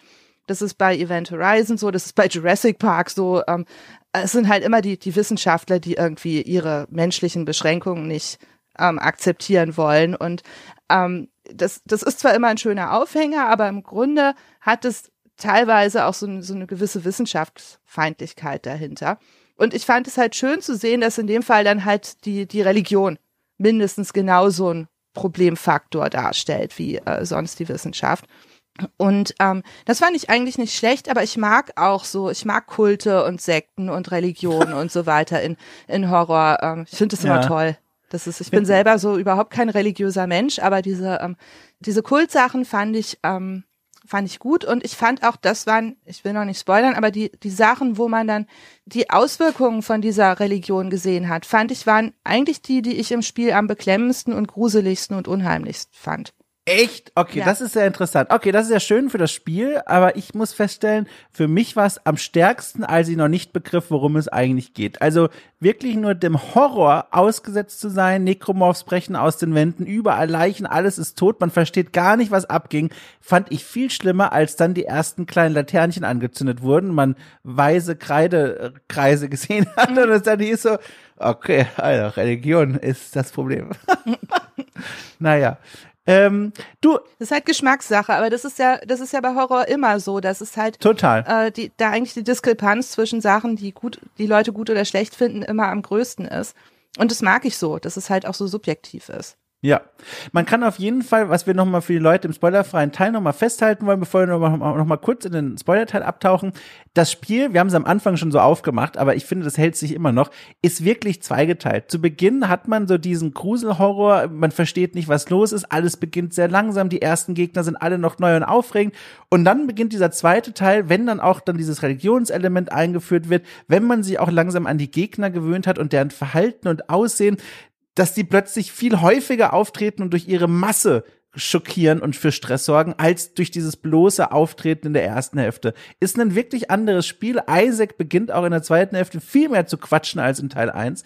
Äh, und für mich deswegen der etwas schwächere Teil. Aber um schon so ein kleines Fazit mal zu bemühen, nichtsdestotrotz Dead Space halt immer noch absolut ein Erlebnis. Ich bin immer noch so ein bisschen, wie sagt man denn, äh, säuerlich äh, aufgelegt, weil ich mir denke, die ganzen Kritiken von damals und heute, die denken wirklich an den ersten Teil des Spiels, wenn sie das so loben, weil der zweite wirklich anders ist. Aber allein für den ersten Teil finde ich, es ist schon ein tolles Spiel. Ne? Also als Horrorspiel, trotz der Fehler, denen wir hier auch viel Raum gegeben haben, es ist immer noch ein wirklich, also fesselndes Spiel gewesen. Also wir haben jetzt ja unheimlich viel rumgekrittelt und, äh, so uns viel wir, an Details aufgehängt. Aber es ist ja besser, als wenn wir uns jetzt hier quasi virtuell anderthalb Stunden in den Armen gelegen hätten und ja. die ganze Zeit nur gesagt, ach, war das schön und weißt du noch. Das kritische Duo. Ähm, so werden wir hier genannt. Und äh, ich finde, es ist ein wirklich gutes Spiel, wenn man jetzt gerade nichts anderes zu spielen hat oder wirklich Lust darauf hat oder so. Man kann seine Zeit so viel schlechter verwenden. Und ähm, ja, es, ist, es war ein Erlebnis, es hat mir viel Freude gemacht. Ähm, ich würde es auch jederzeit nochmal spielen, wenn ich sonst jetzt nichts hätte. Ich würde auch ein, ein, Remake vom zweiten Teil spielen oder was auch immer da jetzt noch nachkommt. Ähm, ich liebe es halt nicht. Es ja. ist nicht meine große Liebe. Es ist ein, groß, ein guter Freund, würde ich sagen. So. Ja, also für mich dann wohl ein Freund mit Benefits, also nochmal ein bisschen höher quasi geordnet. Ihr habt das sehr genossen, aber trotzdem Momente erlebt, wo ich gedacht habe, ich schreie gleich hier alles zusammen. Es ist so frustrierend und nervig und manchmal ein bisschen zu viel und arg. Aber insgesamt merkt man schon ein Spiel, das jetzt nicht zu Unrecht in den kleinen und großen Geschichtsbüchern dieser Branche äh, eingegangen ist.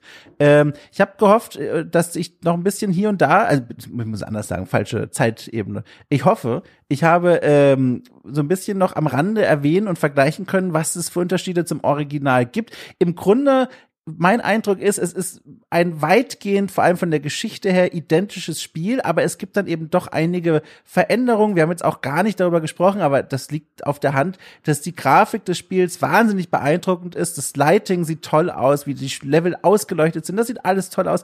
Das ist neu. Ähm, diese Sache mit dem Intensity Director, das können wir jetzt nicht nachmessen, aber das klingt nach zumindest einer sehr guten Idee.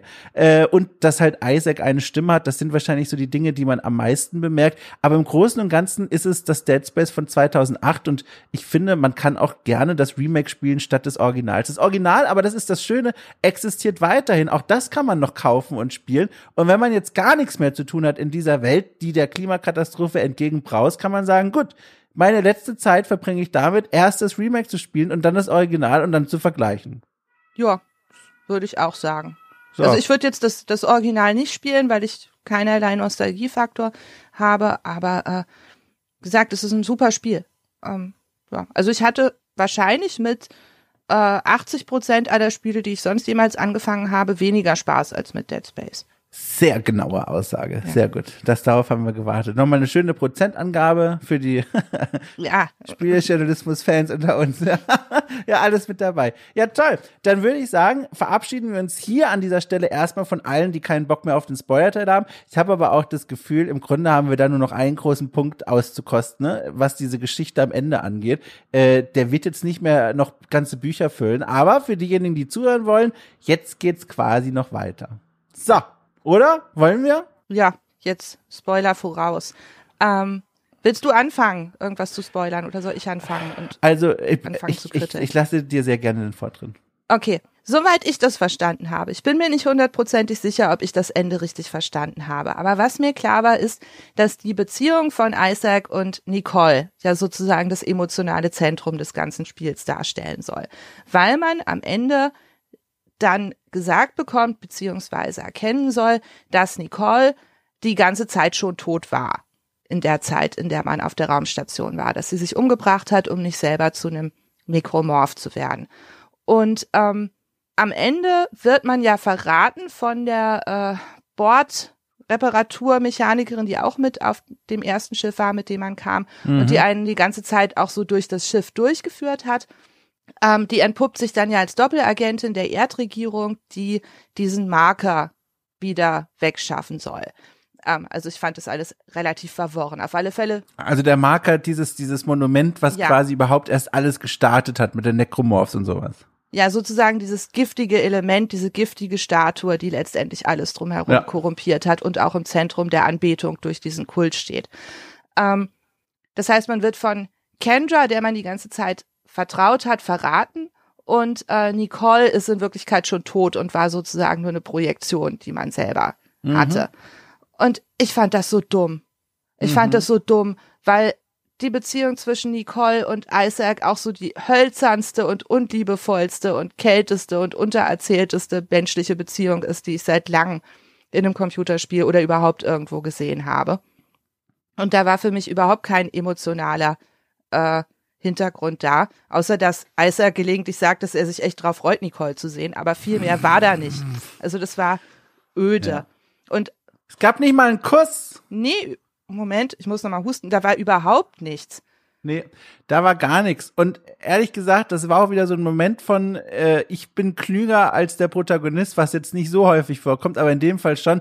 Wenn man verstanden hat zu dem Zeitpunkt, wenn man Nicole zum ersten Mal dann wirklich sieht, äh, dass hier was mit einem Kult am Start ist, dass Religion eine Rolle spielt, dass es offenbar ein Artefakt gibt, was für all diesen Scheiß verantwortlich ist und dass einem Planeten entrissen wurde, wo irgendeine Alien-Instanz wohnt und dann die Freundin, mit der man eine Fernbeziehung führt und die sich eigentlich unglaublich freuen würde, einen zu sehen, einen begrüßt mit den Worten Make us whole oh, again, ja.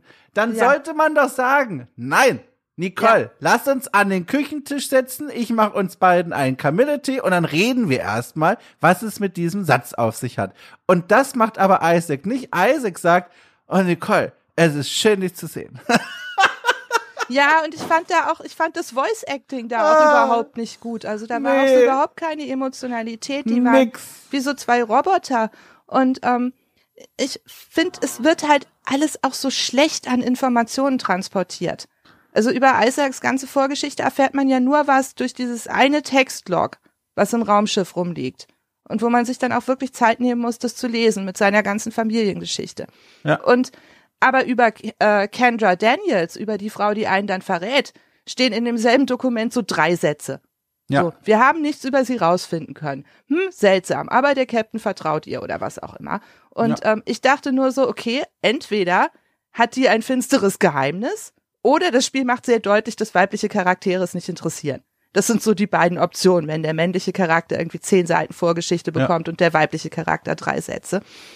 Aber in jedem Fall macht es das Spiel halt schlechter und dümmer. Und man bekommt die ganze Zeit die relevanten Informationen für die Beziehung zwischen Nicole und Isaac immer nur so nebenher erzählt. Ja. Und, und man kann die so schnell übersehen. Und ich will jetzt nicht sagen, dass Spiele einen für dumm halten müssen und einem alles immer fünfmal erklären und, äh, und auf möglichst einfache Art und Weise erklären. Man kann von Spielern auch erwarten, dass sie sich Informationen ein bisschen erarbeiten. Aber es ist halt ein Problem, wenn das im Zentrum der ganzen Geschichte steht und man es so leicht übersehen kann. Ja, da ist es auch, finde ich, sehr ein Kind seiner Zeit. Das war, finde ich, eine Reminiszenz ans Writing von 2008. Diese Liebesgeschichte, och, als würden Kinder es schreiben, die sich schämen, wenn jemand Liebe sagt oder Kuss oder so. Es geht um Aliens erschießen, aber sobald es bisschen emotional wird, um Gottes Willen, völlige Unfähigkeit, das in Worte zu fassen. Und weißt du, was das Schlimmste ist? Ich habe nachgelesen, im Remake hat unsere Verräterin Frau schon mehr Text bekommen als im Original. Oh. Das ist eine Rolle, die quasi extra fürs Remake aufgebläht wurde. Mhm. Und trotzdem ist sie so. Uh. Ja, wir wissen ja, wie Frauen so sind. Am besten hört ja, man ihnen nicht zu, sie verraten einen sowieso. Aber das war so krass. Ja. Also Nicole war ja wirklich, also ich habe mich im Laufe des Spiels in die Verräterin verliebt, einfach nur, mhm. weil sie die ganze Zeit da war. Es hat gereicht dafür. Aber meine eigentliche Freundin im Spiel war so, okay, ich, ich weiß nicht mal, wer du bist.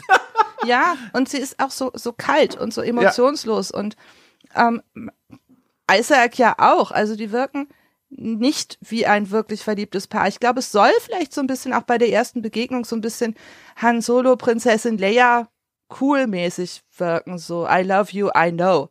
So, hm. wo man hm. heute auch sagen würde, das ist jetzt schon ein bisschen bisschen wenig, so was bei Star Wars an Emotionalität rüberkommt. Und äh, das soll, glaube ich, vielleicht auch so ein bisschen auf dieser Coolness-Schiene sein. So coole Leute müssen sich nicht gegenseitig sagen, wie sehr sie sich freuen, sich zu sehen ja, oder so. Also Aber es wirkte halt nicht cool, es wirkte nur kalt. Ja. Und es hat mich auch nicht wirklich interessiert. Nee, null. Gar ähm, nicht. Ja. Überhaupt nicht. Es war auch so, ich, ich dachte auch eigentlich so vor dem Hintergrund dieser Beziehung, okay, starkes Ende, wir sind im Hangar, wir dachten, wir kommen jetzt hier weg, wir treten an Bord, aber dann äh, erschießt, äh, jetzt muss ich mich kurz erinnern, wer jetzt wen erschießt. Erschießt unsere Verräterfrau äh, einen Typen von der Raumschiffstation, diesen Forscher, den wir mhm. dann am Ende noch gefunden und begleitet haben, und fliegt dann mit dem Raumschiff davon und sagt, hier, du bist ein toller Hausmeister, du wirst schon einen Weg finden von dem Raumschiff runter. Und ich dachte, starkes Ende. Also. Guter Anknüpfpunkt für Teil zwei. Man weiß nicht, ob man runterkommt. Nochmal ein schöner Twist am Ende mit diesem knallharten Kopfschuss äh, in den Kopf des Professors. Toll. Problem ist nur, das Spiel geht jetzt noch zwei Stunden weiter. Und das war echt, wo ich mir dachte, Leute, ich kann es nicht fassen. Weil jetzt reist man zu dem Planeten, wo man dieses komische Monumentum da geklaut hat, mit der äh, Hologramm-Nicole äh, runter und muss dort dann noch so, also ganz mühsam so einen Parcours absolvieren und dann in, in, einzelnen Arenen alle Gegner besiegen, alle Knöpfe drücken und dann bis zu diesem Bosskampf vordringen. Ich fand das so mühsam. Also das war, das war nix. Also das, das Ende war gar nix. Ja, und es passiert, glaube ich, es ist halt so ausgenudelt, weil es passiert im Laufe der Handlung, glaube ich, drei oder vier Mal, ja, dass man ja. hilflos durch eine Glasscheibe zugucken muss, wie irgendjemand irgendjemand anderen erschießt. Ja. Also ich glaube, das passiert im Spiel wirklich viermal, dass man vor so einer Scheibe steht oder in irgendeiner Kabine oder irgendwie zu weit entfernt steht und hört noch so einen kurzen Monolog und dann erschießt ein eine Nebenfigur eine andere. Ja. Und ich dachte zwischendurch noch, okay, vielleicht haben sie das gemacht, weil sie da so problemlos ihren Triggerfilter drüberlegen können. Hm. Ähm, aber es ist, es ist halt so ausgehöhlt und ja. ja. Ich meine, zum allerersten Mal ist es passiert, das finde ich ist ja, also ist, ist ja wahnsinnig klug gemacht. Da, ganz zu Beginn des Spiels gibt es das zum ersten Mal, dass man nichts machen kann, während mhm. um einen herum Unheil passiert. Da beobachtet man quasi in einem Behandlungsraum, während den man eben verlassen hat, wie das eigene Team von den Necromorphs dahin geschlachtet wird. Und das ist natürlich sinnvoll, weil man jetzt sich diese Gegner mal kurz angucken kann und vor allem auch ein Gefühl dafür bekommt, gegen was werde ich jetzt eigentlich kämpfen. Also so spielmechanisch ergibt das schon Sinn, aber dann all die Szenen später, das ist halt Quatsch, also wie du es beschrieben hast. Ja, und ich meine, diese erste Szene, wo man die Necromorphs, die Crew massakrieren sieht, ist ja bevor man überhaupt selber eine Waffe hat. Ja. Ja, also da, ja. da steht man ja auch so und denkt, oh Gott, hoffentlich bleibt die Tür zu. Ich habe nämlich echt keine Ja, Möglichkeit, genau. irgendwas zu tun, wenn die hier reinkommen. Und da geht die Tür noch auf und man kann quasi nur wegrennen. Ähm, das ist halt clever, weil das für Terror und Angst sorgt, aber im, im Rest sorgt es halt für nichts. Da fühlt man sich nur ausgebremst und zum Zuschauen verurteilt. Ja. Das war im Grunde auch, was ich noch im Spoilerteil sagen wollte. Das war alles. Ich wollte das noch loswerden. Der Abschluss völlig daneben. Also wirklich. Man könnte eigentlich auch fast sagen, die Leute können auch die erste Hälfte von Dead Space spielen und bekommen dann wirklich das Filetstück und der Rest ist halt so, ja, Ich, ich fand es auch so unfreiwillig komisch, wie man diesen Marker auf dieser Ladefläche, also man, man schafft dann ja diesen Marker auf den Planeten zurück, muss ihn dann aber noch auf seine Stele zu, äh, transportieren. ja. Und das passiert, indem der auf so einem Laufband steht und durch so eine Menge an verschiedenen Lagerräumen und, und Hallen durchfährt und immer mal wieder nicht weiterfahren kann, weil da eine Brücke ist. Und man läuft quasi die ganze Zeit neben diesem Marker von Raum zu Raum und drückt Schalter und legt Monster um, damit der Marker weiterfahren kann. Und, und das ist so lächerlich. Also ich, ich kam mir vor wie so ein Transportarbeiter irgendwie. Ja. Ähm, und ich finde, es macht auch dieses ganz, diese ganze mystische Qualität dieses Markers Voll. kaputt, wenn er da steht und so durch die Gegend gefahren wird, als würde ich jetzt irgendwie äh, eine Gartendekorationsstatue ähm, Ja. irgendwo hinfahren. Oder einen Weihnachtsbaum irgendwo Ja. hinbringen. Also. Und vor allem auch noch, ne, auf der Planetenoberfläche, Wüstenplanet, helllichte Sonne, alles ist hell und braun. Und was soll das denn? Also, wie gesagt, da sind wir in den, in den Untiefen des frühen 2000er Game Designs, fand ich ganz schlimm. Also, Mhm. hat vollkommen die Stimmung gekillt, keinen Spaß gehabt. Ja, und noch eins zum Rumkritteln, da hatte ich mich auf Twitter auch schon drüber aufgeregt, ohne zu spoilern. Aber ähm, die, die Schlussszene, in der Daniels Ja. oder Kendra umgebracht wird, ähm, oder durch dieses Monster Ja. auf dem Planeten getötet wird, ist ja unmittelbar vor dem finalen Bosskampf. Ja. Und die hängen zusammen. Also wenn man im Bosskampf stirbt, muss man immer und immer wieder diese Szene anschauen, Ja. in der äh, Kendra stirbt. Und ich habe etliche Anläufe gebraucht. Ich fand das so nervig. Also das, das sollte auch. heute auch einfach nicht mehr der Fall sein, dass ich sieben, achtmal was auch immer sowas sehen muss, was am Anfang noch cool aussah und dann am Ende nur noch, nur noch stört. Ja, die Checkpoints, da gab es Ja. auch vorher ein paar Stellen, da hatte ich auch gemerkt, da muss ich jetzt noch mal ganze Zwischensequenzen mir angucken. Das war auch so handwerklich einfach noch mal doof. Ja. Naja, aber auch hier, wir müssen trotzdem noch mal, glaube ich, betonen, wir haben insgesamt, also du hast schon spezifiziert, zu 80 Prozent ist es okay, zu 80 Prozent gemobbt. Also Nee, ich habe gesagt, 80 Prozent sind schlechter. so war das. Ja. Okay, 80, Pro- oh Gottes Willen. Also jedenfalls, wir beide bereuen es kaum, so viel Zeit damit Ja. verbracht zu haben. Ja, Wie lange hast Schön. du gespielt? Das interessiert mich ja immer. tatsächlich neuneinhalb Stunden. Neuneinhalb Stunden, wie schnell hast du Ja. das denn gespielt? Ich habe, glaube ich, 18 gebraucht. Aber du musst denken, ich, Aber ich bin halt auch langsam. Aber vor allem, ich kenne ja auch, also 18 ist krass. Also Ja. 18, also krass jetzt im Vergleich zu meinen, aber ich kann halt, kenne halt auch das Original. Ich kann mir vorstellen, das hilft schon ein bisschen. Aber ich, ja.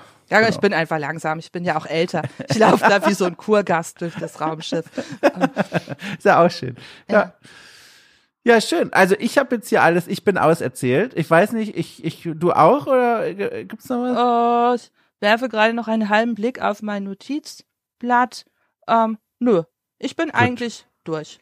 Ja. Dann würde ich doch einfach mal sagen, ich glaube, die Leute, die jetzt noch dran sind, haben nochmal einen rundum vollen Blick bekommen auf dieses Spiel und unsere Spielerfahrung. Wie immer gilt, wenn ihr äh, noch Hinweise, Tipps, Anregungen, Feedback, Kritik oder sonstiges habt, schreibt's ins Forum von The Pod. Und ansonsten noch der Hinweis, habe ich vorhin ganz vergessen vom Spoilerteil, aber hole ich jetzt dafür mit umso mehr Liebe nach. Das hier ist ja ein Sonntagspodcast und da draußen, ihr habt vorhin schon erzählt von äh, Gänsehaut zum Beispiel, gibt es noch viele weitere Formate, die The Pod produziert für alle, die The Pod unterstützen auf Patreon oder Steady. Ist alles in der Folgenbeschreibung verlinkt. Schaut's euch mal an. Dann bekommt ihr noch extra viel auf die Ohren, was hier im Sonntagspodcast gar nicht erwähnt wird.